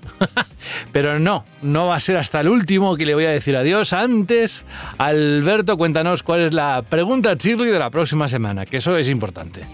Pues ha sido una pregunta que me ha ocurrido mientras estaba viendo la página web de CEX y es que ¿sois coleccionistas de alguna saga de videojuego en concreto? ¿Os gusta tener ¿Y por todos qué? los juegos? Claro, y es, es que, es que ahí viene la segunda, la segunda pregunta. Porque, vale, podéis coleccionar, podéis comprar todos los juegos, pero ¿cuál es el motivo? ¿Cuál es vuestra saga favorita de aquella que coleccionáis y por qué? Así que repito la pregunta, la pregunta Shirley de la semana que viene es, ¿sois coleccionistas de alguna saga de videojuego en concreto? ¿Y por qué? Tenéis los caminos habituales, tanto la página web cuando se sube el programa. Si queréis, también los podéis dejar los comentarios en iVoox cuando subamos el programa de la semana eh, correspondiente. Y si os apetece, un audio de unos 20-30 segundos en radio.vandal.net. Y por favor, sin periquitos, sin puertas, sin ningún ruido, que si no, José el pobre pierde la paciencia. Si no es imprescindible, ¿eh? Ojo, que igual no tenéis otro momento para grabarlo. Yo lo entiendo todo, de hecho, por eso os he puesto todos los audios que nos han llegado. Pero si lo podemos evitar, pues mira, el resto de oyentes también lo agradecerán. Alberto González, un abrazo muy grande, hasta dentro de unos días, descansa. Hasta dentro de unos días, hasta la semana que viene y cuando nos toque escucharnos, que nos tenemos ya bastante escuchados los dos. ¿eh? Vaya, te voy a poner de alarma, ¿sabes? Cuando me levanto por las mañanas es... Como si fuese periquito, soy el periquito, Levántate, soy Taylor, periquito, levántate, José. Taylor, levántate, Taylor. Gracias, Alberto. abrazo. Chao. Adiós. Fran G. Matas va a licenciar unos Pokémon que van a hacer cosas muy especiales, pero igual algún día lo cuenta o igual se lo queda para él. Nunca lo sabremos. Lo que sí sabemos es que Peck a Rebirth la próxima semana. ¿A que sí, Fran? Eh, sí, sí, sí. Y encima estoy mirando. eh, no sé, es muy raro, ¿no? Que un juego salga un jueves en vez de un viernes. Pero mejor, un día más para jugar. Luego tendrás dificultades para compaginar con los que te toquen de trabajo y demás. Ya me. Ah, ya bueno, me- Eso segurísimo. Tengo tan claro que cuando esté súper ilusionado, en plan de, "Buah, el- estoy llorando de la emoción con este juego, lo voy a tener que dejar aparcado dos meses por trabajo. Me pasa Mm. siempre, pero bueno. Fran G. Matas, un abrazo enorme como tu bondad y ese corazón que no te cabe en el pecho. Amigo, hasta la próxima semana. Hasta luego. Adiós. Que sí, que nos vamos, Jorge, que nos vamos ya. Oye, ¿te ha gustado el programa? ¿Ha sido intenso? ¿Con un contenido Sí, sí, apetecible? Los programas, hay una vez uno al año de Carlos dándolo todo con un juego, como el año pasado fue el del Zelda. el anterior fue, mira, va, va, ahora que lo pienso, no, no había pensado hasta ahora, va a 10 por, a cada año da un 10. Mm. Hace el de Elden Ring, que fue en 2022, ¿no? El año pasado el de Zelda y este año el de Final Fantasy. O sea, cada año tenemos un programa en el que se, Carlos se viene arriba y le da un 10 a un juego. Y ya ha tocado. Ha, tocado ha, ha sido muy pronto, ¿no? En el año, pero bien. ¿Y cómo lo defiende, eh? Vamos, con uñas y dientes. Oye, que descanses tú también, que la próxima semana nos escuchamos. Ahora voy a inventar un error, madre Jorge, que puse el Street Fighter en vez de Ya. el, el de Final Fantasy. Se está viendo ahora los comentarios de iVoox. Porque como decía Alberto que sabía liar parda, digo, voy a leerlos un rato. Y sí, Sí, sí, ya sí. Te, lo, te lo dicen pero hay uno sobre todo que se enfada muchísimo diciendo ¿Cómo dejas hablar a, a Rubén Mercado? Es que no conocen a Rubén Ah, bueno, Mercado, ahí ¿eh? tiene razón el oyente. Yo decía de lo de la música, ahí tiene razón. ¿Para qué dejas hablar a Rubén Mercado? Pues eso lo dices tú la próxima semana, Bonico. De momento, descansa y un abrazo de mi parte. Oye, ¿cuál ¿vale? es la canción? que ¿Para quedarme o no quedarme? Escucharla, ¿cuál es? La de Aerith Them Theme. Ah, esta vez sí, ¿no? Esta vez sí, en su versión piano, sí, claro. Es que no puedo pasar a otra petición sin haber cumplido. Es que además me- el pobre me dice que, claro, que su mujer, que dice, esa no es la canción con la que nos casamos. Y a mí me ha dado un corte, pero al mismo tiempo me ha hecho reírme durante toda la semana, que, en fin, no ha sido Pues, intencionado. cierto, antes, antes, cuando estábamos en el análisis de Final Fantasy, pusiste un tema Sí. de Cañón Cosmo, que me encanta, me, me alucina ese tema desde su momento, cuando jugué el juego a finales de los 90, y que yo no sabía que estaba por ahí ya ese tema para escucharlo, así que voy a, voy a buscarlo ahora porque es que me, me gusta especialmente esa canción y cuando lo has puesto ahora con esta nueva versión para el remake, la verdad que es una pasada. Mm. Bueno, oye, que descanses. Y gracias por todo, Jorge. Un abrazo. Un abrazo hasta la semana que viene. Chao. Ay, ay, ay. Mira, es que decía Pablo, Pablo eh, P. Es la persona, el, el nombre que dije la semana pasada al acabar. De, bueno, el correo decía algo así como que le gusta mucho, que nos escucha cada semana, que también manda el random. Y decía también, eh, hace un mes me casé con mi mujer y conseguí meter mi parte friki dentro de la boda, con una canción a la hora de entrar yo con mi madre. Esa canción no es otra que Aerith Theme de Final Fantasy VII en su versión piano, ¿vale? Bueno, pues el mensaje después de Pablo. Dice, soy Pablo P. Punto, de la petición de audio de la semana pasada. Mi mujer es Ani. Pero se llevó una sorpresa a ver que entré en la boda con canciones. No, que entré, que le falta el acento. Que entré en la boda con canciones de Street Fighter en vez de con la canción de Final Fantasy VII. Creo que se equivocasteis poniéndola. Y yo digo, ¿cómo me voy a equivocar? ¿Cómo voy a-?". Y entonces le dije, ¿no fui esta tu petición? Sí. Y me voy al audio y escucho la canción. Y como lo puse en postproducción, que no la puse en tiempo real, digo, ¿pero qué he hecho? ¿Pero qué he hecho? Así que vamos a enmendarlo, Pablo. Oye, eh, mil perdones, rectificadas de sabios y sobre todo con una canción tan bonita, porque esta sí que me la imagino más entrando tú con tu madre por el pasillo de, de la boda y, y yendo hacia el altar, ¿no? Bueno, yo con esto ya me despido. Gracias por elegirnos una semana más. Ojalá que la vida nos regale estos momentos, porque si son todos así, significa que todo va bien, ¿verdad? Que en unos días nos escuchamos a ver qué nos depara la actualidad, pero que se viene un 2024 con muchas cositas y que las queremos compartir con vosotros. Estamos negociando a ver qué vamos a hacer el próximo mes con el aniversario, pero de momento no podemos decir nada porque no tenemos nada de información, pero la estamos peleando para que sea algo especial, ¿vale? Venga, ahora sí, el tema que tocaba, perdona Pablo, Ani, gracias y hasta la próxima semana.